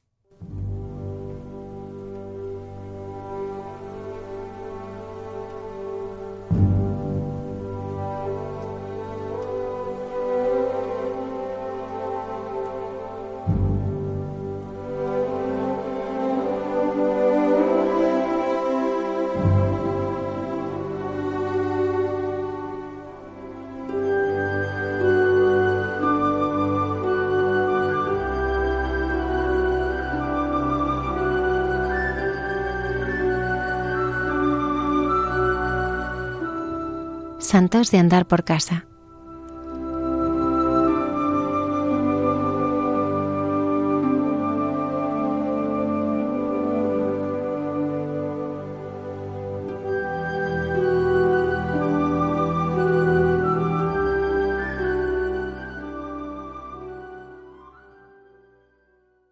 Muy buenas noches a todos los oyentes de Radio María.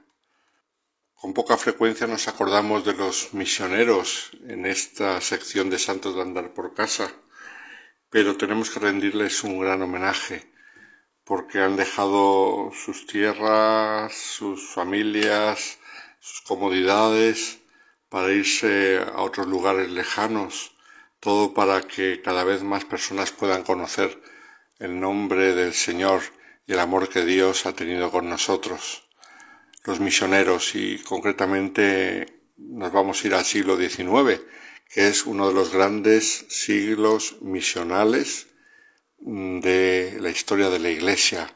En el siglo XIX la Iglesia mm, aumentó mucho su tamaño por las misiones sobre todo en Asia y en África. Si bien las misiones en Asia habían comenzado ya mucho antes, hemos hablado en otras ocasiones de San Francisco Javier y de los comienzos también en China y otros países, mártires también de siglos anteriores en aquellos países como primicia de una cristiandad floreciente. Pero el siglo XIX se caracteriza de modo muy concreto por el crecimiento a través del empeño misional de la Iglesia de las comunidades cristianas en África. Y concretamente hoy nos vamos a ir a un país de aquel continente a Madagascar, hablar de un gran misionero en Madagascar. No misionero de grandes palabras, de grandes fundaciones y grandes actuaciones, sino un misionero que fue servidor de los leprosos en Madagascar, un poco siguiendo el ejemplo de San Damián de Molokai, el cual lo fue, como sabemos, en otras tierras, pero vamos a ver quién es este misionero del que queremos hablar hoy. Pues un día como tantos en la segunda mitad del siglo XIX, en una comunidad de la Compañía de Jesús en Ucrania, se leía en el refectorio un artículo sobre leprosos y un novicio disgustado retiró su plato diciendo Me maravilla que la gente pueda leer cosas tan desagradables durante las comidas. Y sin embargo su compañero de al lado, que estaba escuchando la lectura, completamente encantado para que se vea que en una misma comunidad hay de todo. Pues precisamente ese día y a través de esa lectura sobre los leprosos empezó a interesarse por esas personas tan sufrientes y tan abandonadas de la sociedad. Algunos años después le consultaría a su confesor la posibilidad de ir a trabajar con estos enfermos tan despreciados Aquel jesuita se convertiría en el gran apóstol de los leprosos de Madagascar entre el siglo XIX y el siglo XX, el primer sacerdote que vivió con ellos en la historia de aquel país. Se trataba del padre Jan Beisim, el beato Jan Beisim, beatificado hace unos años por Juan Pablo II, que había nacido en una localidad perteneciente hoy a Ucrania, pero entonces, cuando él nació, en 1850 pertenecía a Polonia y por estas cosas de la historia, pasó después a Ucrania.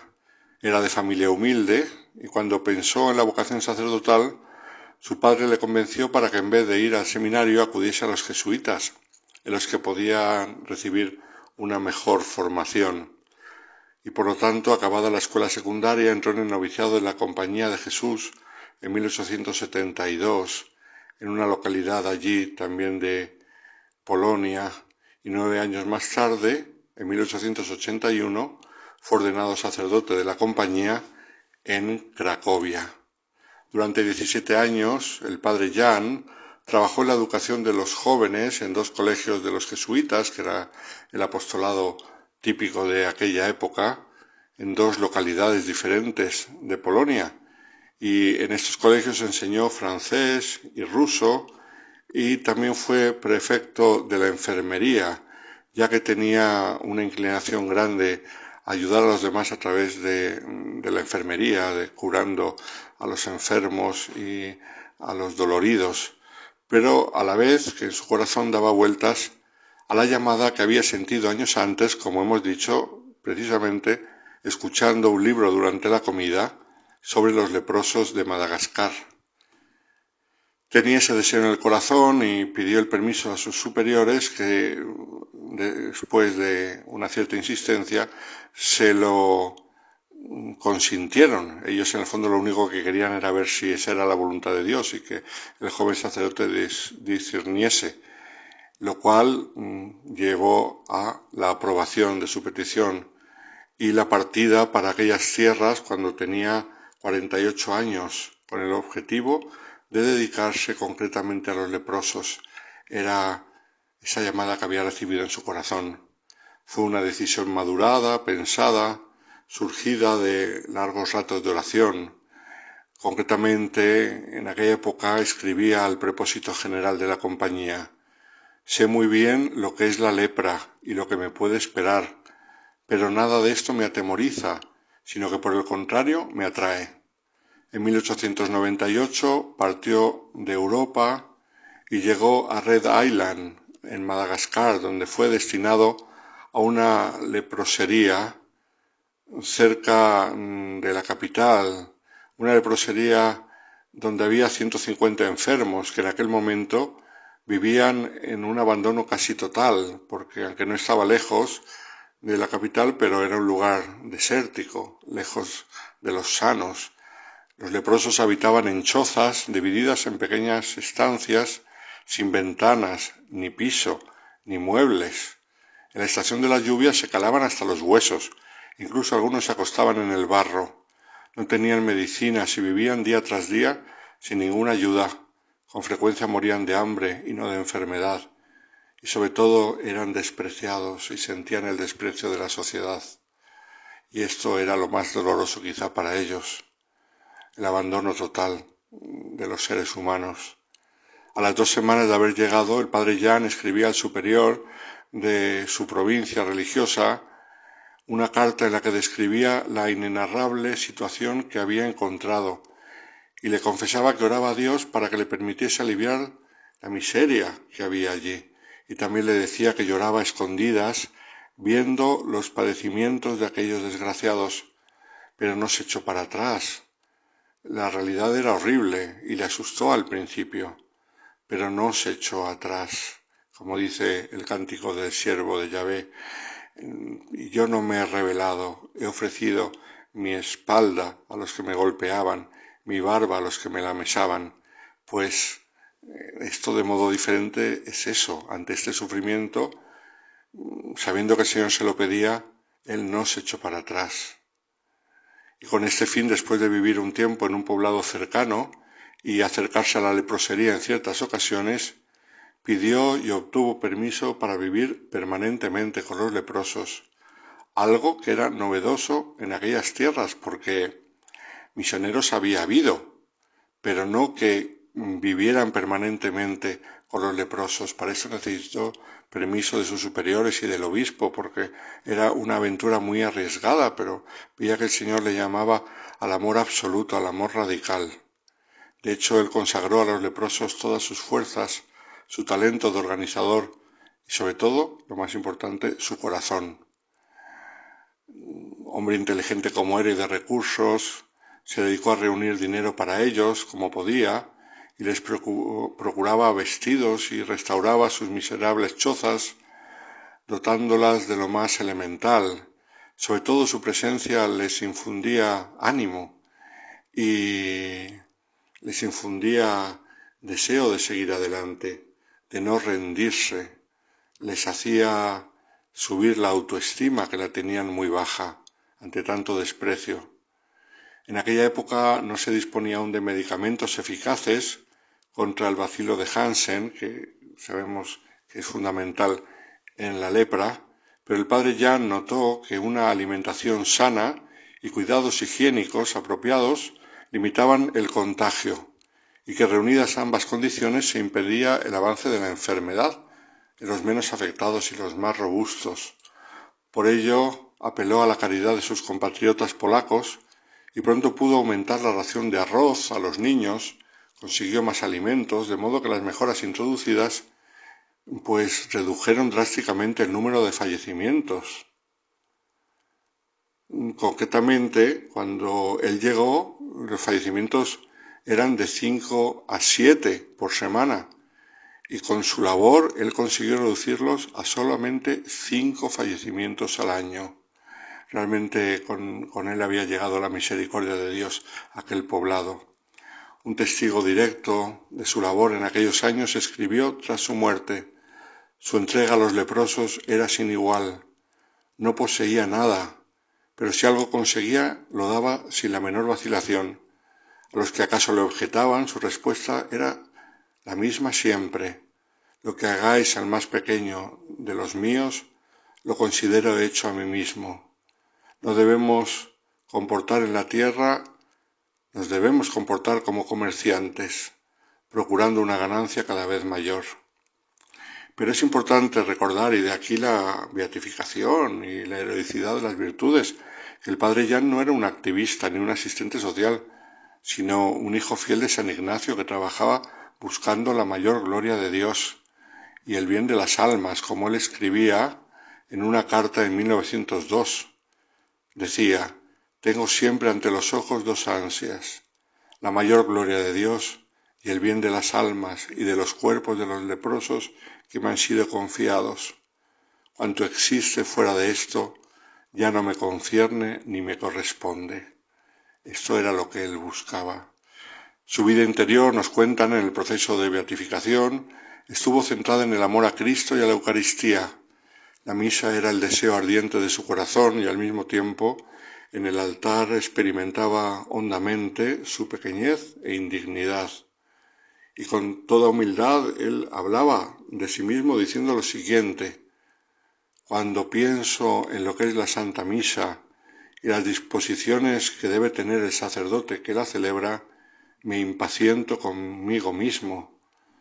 ¿Cómo entender la infinita bondad de Jesús que entra en este corazón tan impuro y se deja tocar por manos tan manchadas? Así escribía en el año 1903.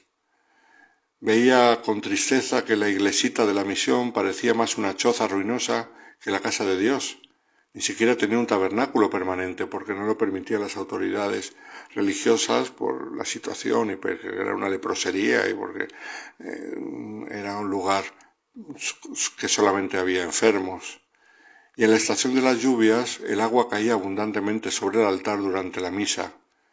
Quiso adornar algo el interior de la capilla y en los ratos libres, armado de un cincel, esculpía cuadros para el retablo representando a la Virgen María y los santos y cultivaba el jardín para tener flores para el altar.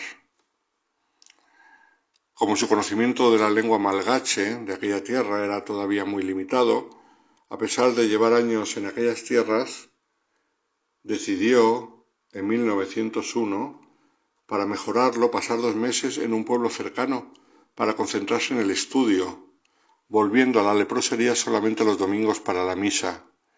Después de estos meses había perfeccionado tanto su conocimiento de la lengua que pudo organizar entre los leprosos la primera tanda de ejercicios espirituales, concentrada en tres días, con tres conferencias por día, examen de conciencia, confesiones y comunión diaria. Nunca jamás se habría pensado que en ese poblado de leprosos llegarían los ejercicios de San Ignacio de Loyola. Sin duda San Ignacio estaría contento y orgulloso viéndolo desde el cielo, como hasta qué lugar habían llegado sus preciados ejercicios espirituales. También desde su llegada a la isla vio la necesidad de construir un hospital para mejorar las condiciones de vida de los enfermos de lepra pero tuvieron que pasar varios años para que dicho proyecto fuera madurando y llegase a ser una realidad. Fue en 1903 cuando, con permiso del propósito general de la compañía, emprendió la construcción de este hospital en Marana, un lugar donde los leprosos serían atendidos realmente y protegidos de la permisividad moral que reinaba en los refugios regentados por el Estado.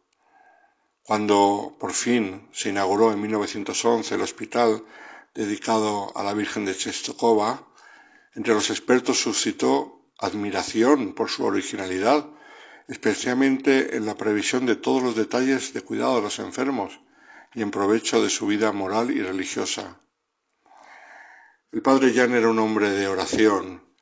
Cuando hizo los planos del hospital y de sus dependencias, proyectó situar la ventana de su habitación de modo que le fuera posible estar cerca del Santísimo Sacramento en todo momento. Y sobre esta ventana de su habitación que daba a la capilla, escribió Apenas comenzó el superior a buscar lugar para el hospital, yo me gozaba ya con el pensamiento de esta ventana, y pedí a la Santísima Virgen que llevara a buen fin la adquisición de dicho terreno. También casi desde la llegada a Madagascar, el padre Jan soñó con fundar un Carmelo en la isla. Quería tener monjas que irradiasen oración e implorasen la gracia de Dios.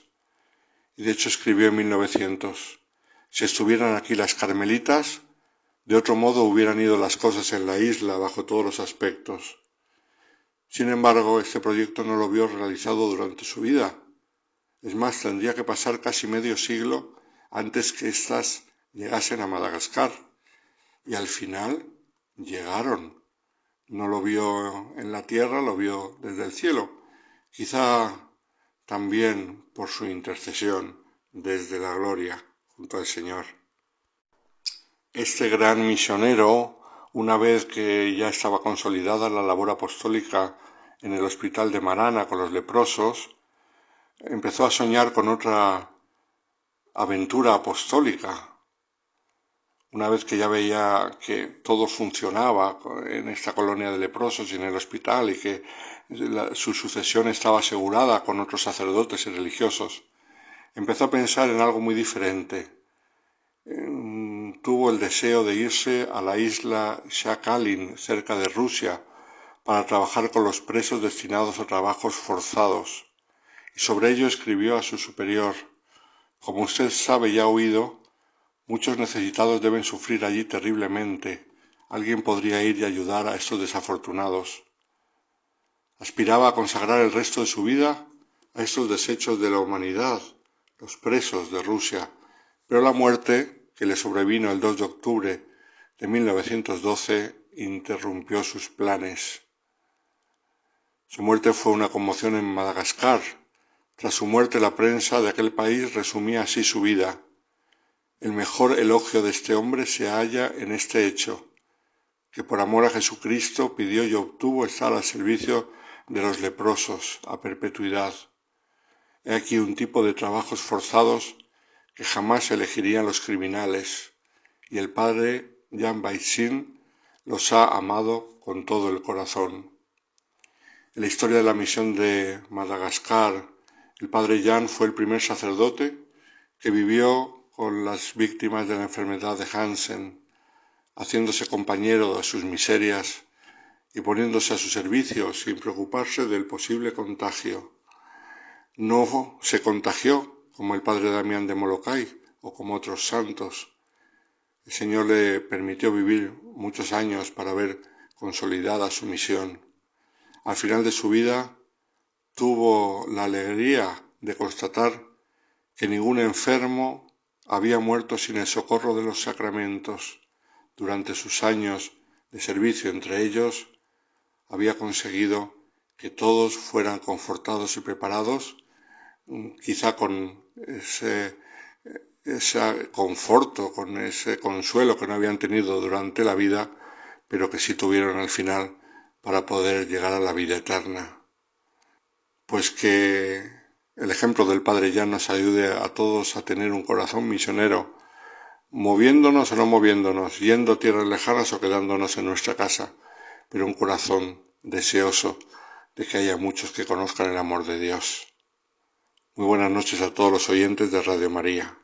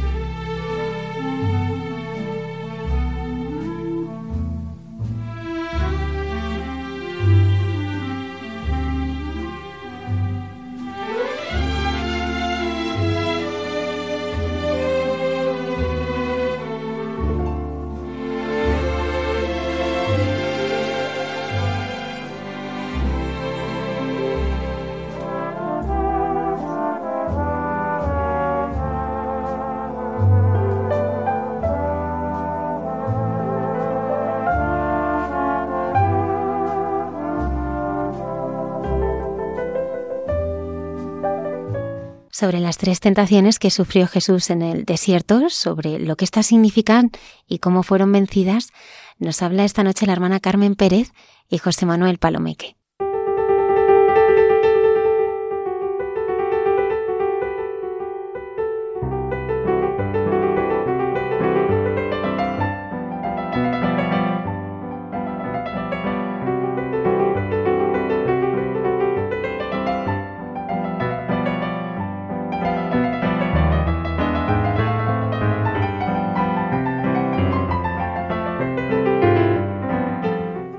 Entre tú y yo.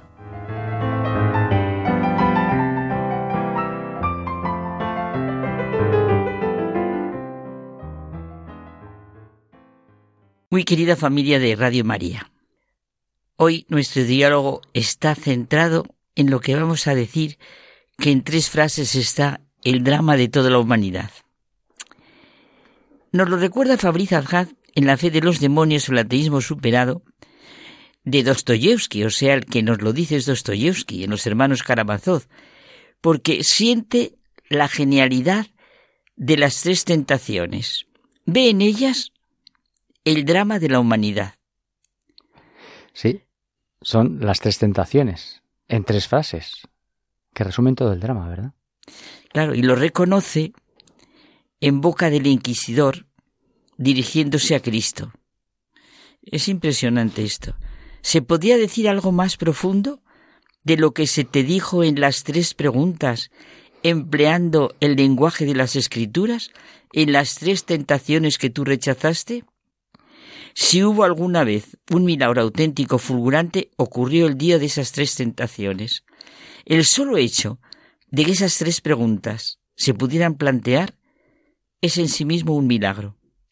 Supongamos que hubieran sido borradas del libro, que hiciera falta reconstituirlas, imaginarlas de nuevo, para volver a colocarlas en él, y con ese fin fueran reunidos todos los grandes de la tierra, hombres de Estado, príncipes de la Iglesia, sabios, filósofos, poetas, diciéndoles, buscad, encontrad tres preguntas que expresen también en tres frases toda la historia de la humanidad futura.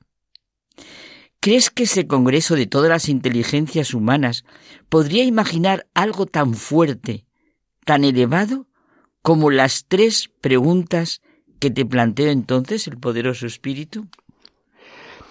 Y son las tres frases, las tres tentaciones. Las tentaciones son claras y entran de lleno en lo que es nuestra condición humana. La primera, si eres hijo de Dios, di a esta piedra que se convierta en pan. si eres hijo de Dios. Y precisamente porque lo es, contesta como contesta, ¿verdad? Está escrito, no solo de pan vive el hombre, sino de toda palabra que sale de la boca de Dios.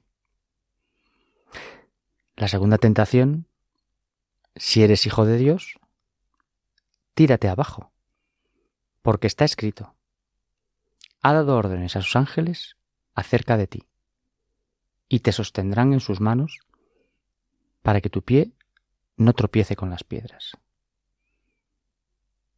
Y la respuesta también está escrito, no tentarás al Señor tu Dios.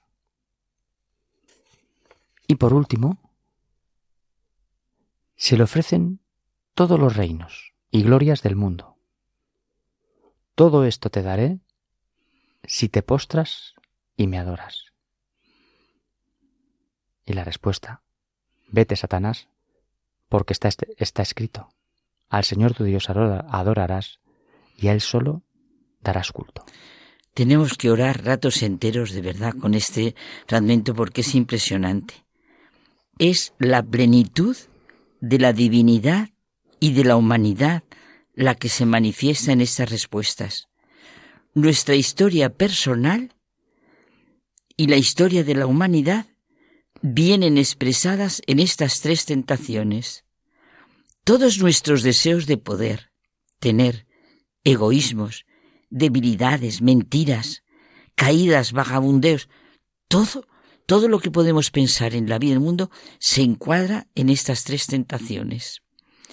Empezamos un tiempo lleno de indicaciones y postes para ver el camino, por dónde tenemos que ir. Es un gran regalo el que podemos recibir cada día, en lo que se nos va a ir proponiendo en las lecturas diarias durante la celebración de la Eucaristía. En estos días, hasta que lleguemos al gran día de Pascua, se nos presenta el camino correcto, que nos lleva al día de la resurrección. Esta es la luz de la que se alimentan y nutren todos los domingos, el sentido de nuestra vida y nuestra muerte.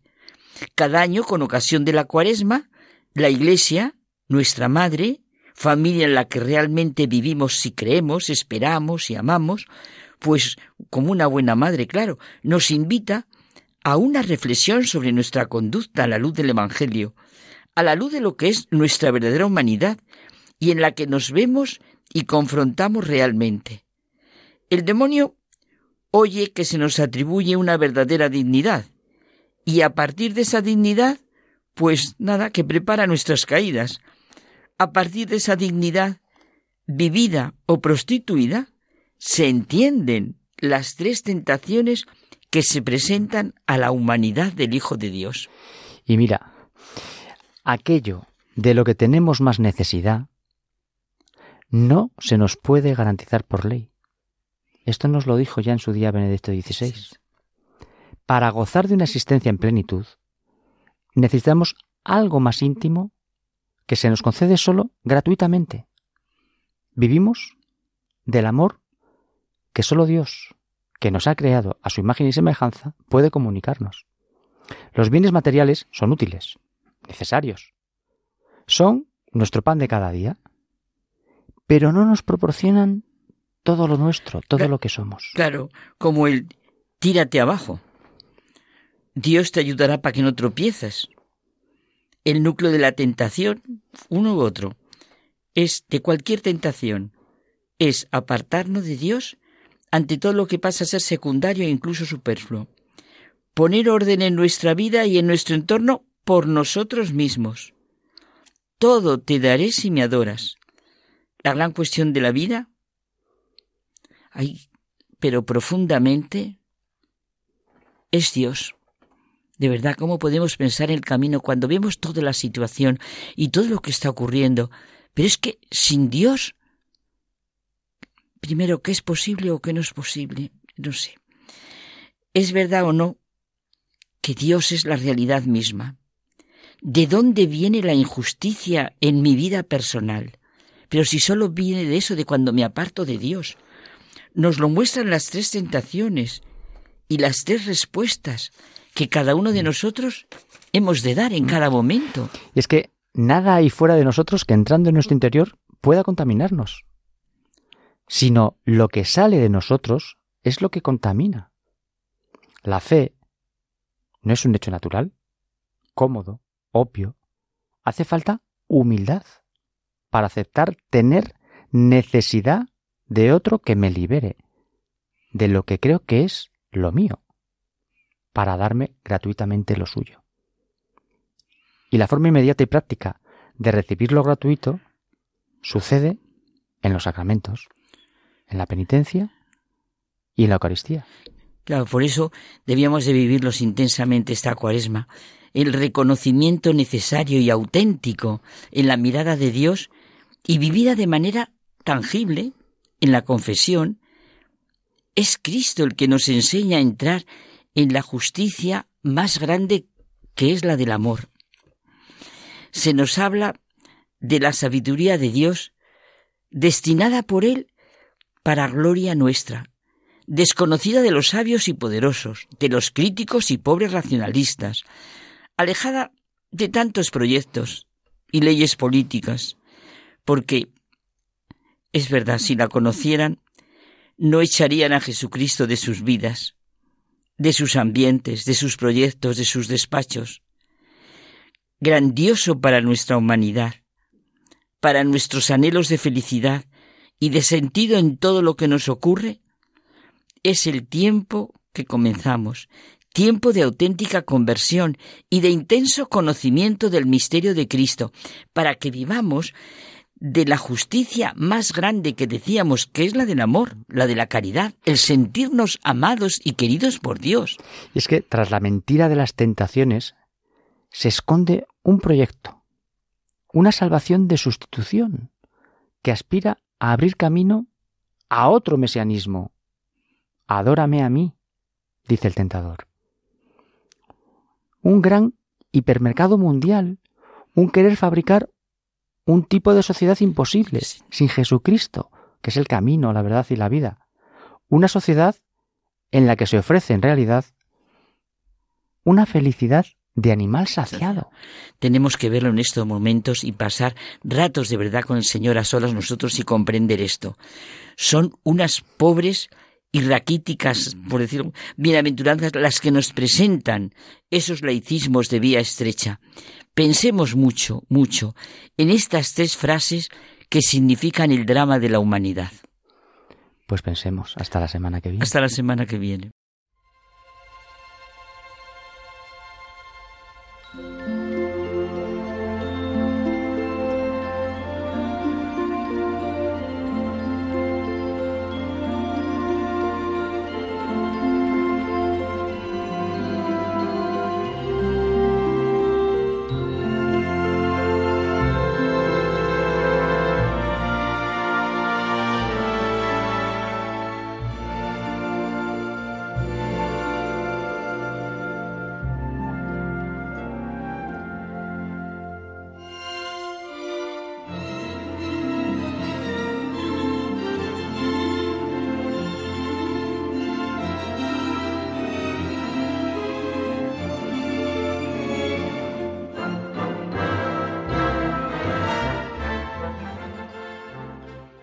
Jesús censuró con particular fuerza la hipocresía y Cayetana Jerry Johnson ahora reflexiona sobre cómo aparece esto en los distintos textos evangélicos.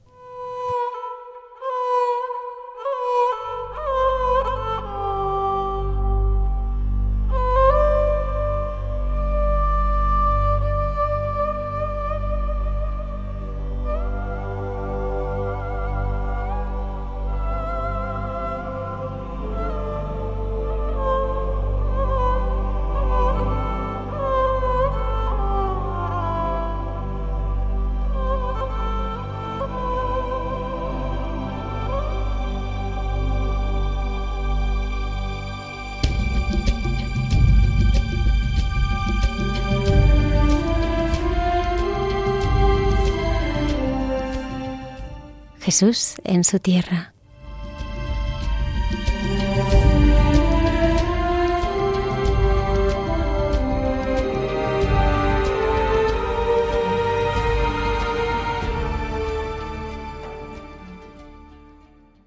Buenas noches de paz y bien, queridos amigos de esta sección llamada Jesús en su tierra de Radio María.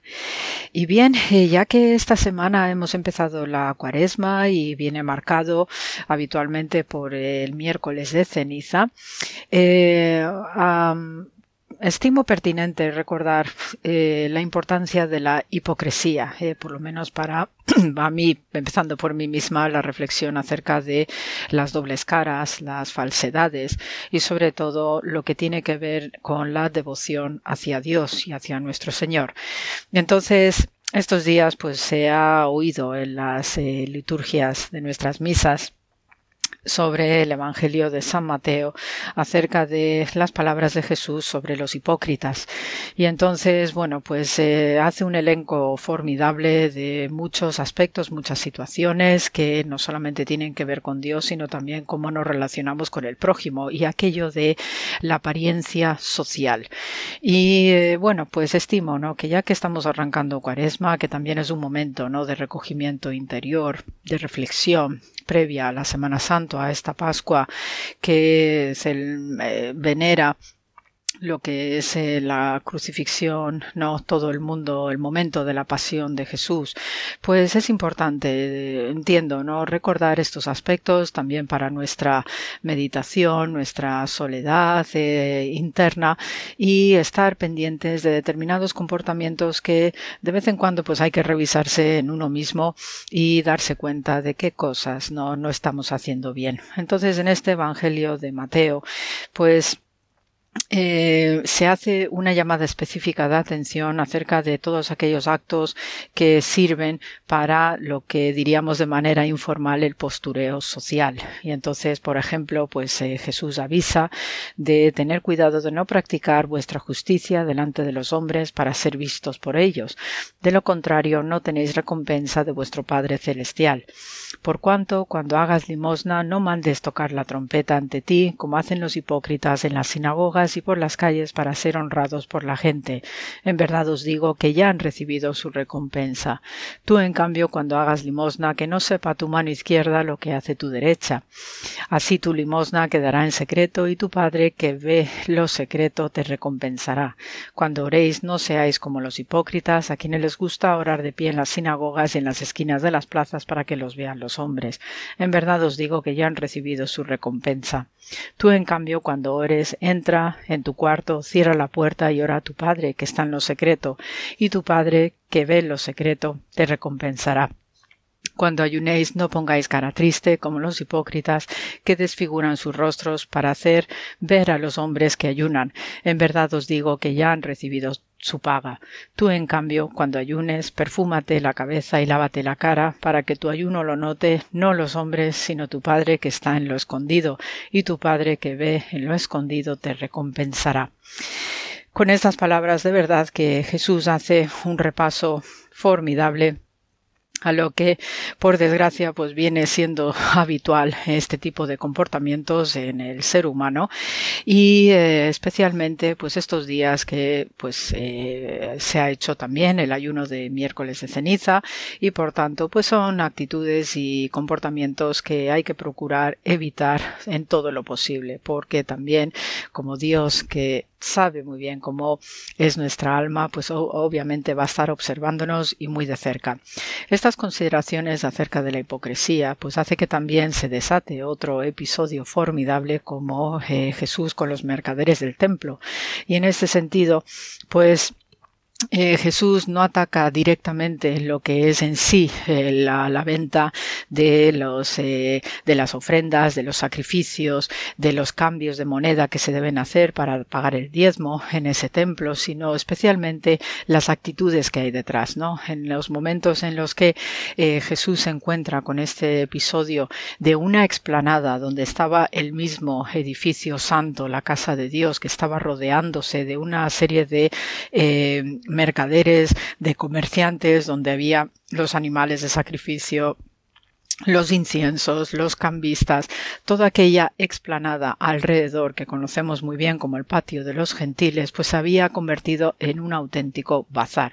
Y no era eso lo que prescribe la ley con respecto a lo que es el santuario, porque el santuario pues debía estar impecable, debía estar eh, solamente dirigido a lo que es la obligación eh, del ritual y de la veneración y de la piedad y todo ese tipo de aspectos materiales debían quedar fuera. Por tanto, aquello debía ser eh, un descontrol en algún momento y claro pues eso es lo que se encuentra Jesús y especialmente no en ese momento que eh, probablemente estaba ya eh, con la Pascua judía encima y aquello pues era el gran alboroto de la ciudad con la Pascua con la, lo, lo que conocemos como el pesaje hebreo no entonces en este sentido este momento en que Jesús se enfrenta a esos comerciantes, a esos mercaderes y que los acusa directamente de haber convertido aquello en una cueva de ladrones, pues obviamente tenemos referencias bíblicas de sobra acerca de estos comportamientos hipócritas, ¿no? De todos aquellos que están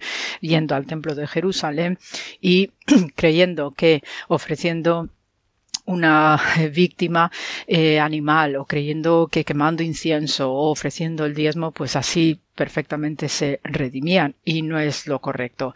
De hecho, ya el propio profeta Jeremías en el capítulo 7 pues denuncia abiertamente a las personas eh, que roban, matan, cometen adulterio, juran en falso y siguen a los ídolos y después van a orar al templo de Jerusalén en su momento para justificar que son salvos a causa de el hecho de ir al templo y parafraseando precisamente en el versículo 11, allí pues acusa a todas estas personas hipócritas de haber convertido el templo en una cueva de ladrones. Entonces, en este sentido, el, el, tema de la hipocresía pues está muy presente en el eh, mundo del Antiguo Testamento. Obviamente Jesús conoce toda esta trayectoria y sobre todo estas conductas hartamente falsas, hartamente hipócritas y, por ejemplo, pues también tenemos referencia especialmente en los comentarios rabínicos, donde eh, la Gemara, eh, que es una de, la, de los libros, ¿no? de los contenidos exegéticos que tiene el Talmud, pues también pues eh, denuncia ¿no? las personas que dicen una cosa por la boca mientras piensan otra cosa en el corazón. Entonces, en este sentido, pues esta actitud de estar vigilantes acerca de eh, la, disfuncionalidad que se da entre lo que uno hace y lo que uno piensa realmente, pues eso realmente es un gran defecto. E igualmente, ¿no? Tenemos en la vida del propio rey David, como también a través del Salmo 41 eh, en concreto, pues David se queja de los enemigos que vienen a visitarlo cuando estaba enfermo, pero fingiendo realmente un interés, eh, porque en el fondo lo que querían era ver si el rey iba a morirse pronto. Entonces también, pues desde el punto de vista poético de los salmos, pues hay esta voz de queja que obviamente también critica eh, la idea de la hipocresía, la doble cara y la falsedad. Por ello, también de uno de los grandes episodios de hipocresía que tenemos en Jesús de Nazaret, pues es cuando eh, están a punto de lapidar a la adúltera y Jesús los frena a todos, ¿no? Con aquella célebre expresión que también forma parte ya de nuestra expresión eh, popular, que quien esté libre de pecado que tire la primera piedra, pues esto también hace alusión a una eh, reforma importantísima desde el punto de vista del derecho rabínico que inició un gran rabino de Israel, eh, Yohanan ben Sakai, que, cuyo apellido en arameo significa el justo, eh, y recordad también a veces cuando os hablo del justo de Israel, pues él precisamente, este gran rabino, denunciaba ¿no? las hipocresías ¿no? de los hombres con respecto a las mujeres, porque eh, muchos hombres pues secretamente codiciaban a otras mujeres y mientras pues cuando inducían a alguien al adulterio, pues realmente estaban engañando, ¿no? Entonces este tipo de comportamientos indecentes, ¿no? De hombres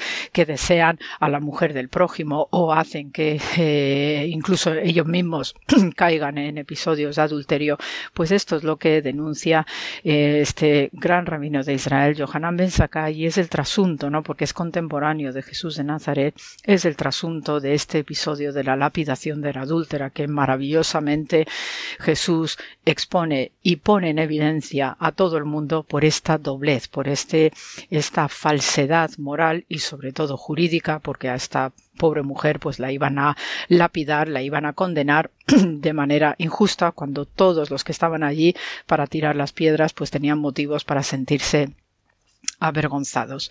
Entonces, eh, bueno, pues simplemente era hacer este comentario acerca de eh, la, eh, la hipocresía y sobre todo también pues seguir el consejo que igualmente nos dicen los rabinos en el tratado Pesajim, en el tratado Sanedrin, que es la necesidad de alentar a las personas a hacer las cosas con sinceridad, con la esperanza de que también las lleven como acciones eh, rectas y justas con sinceridad.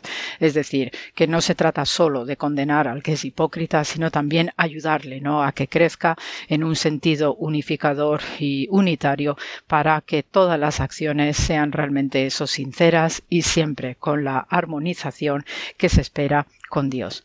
Así que con el programa de hoy, pues se os manda muchísimo amor como siempre y arrancamos esta cuaresma con la reflexión y la devoción internas y sobre todo con paz y bien. Hasta la próxima semana.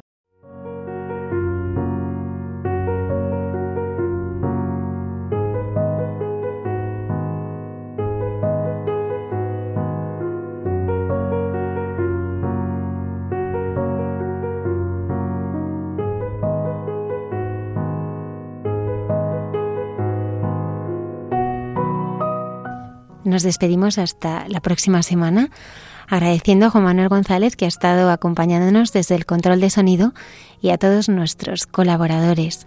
Ya sabéis que podéis escucharnos en los podcasts de la página web de Radio María. Que tengáis una feliz y santa semana. Gracias por estar ahí.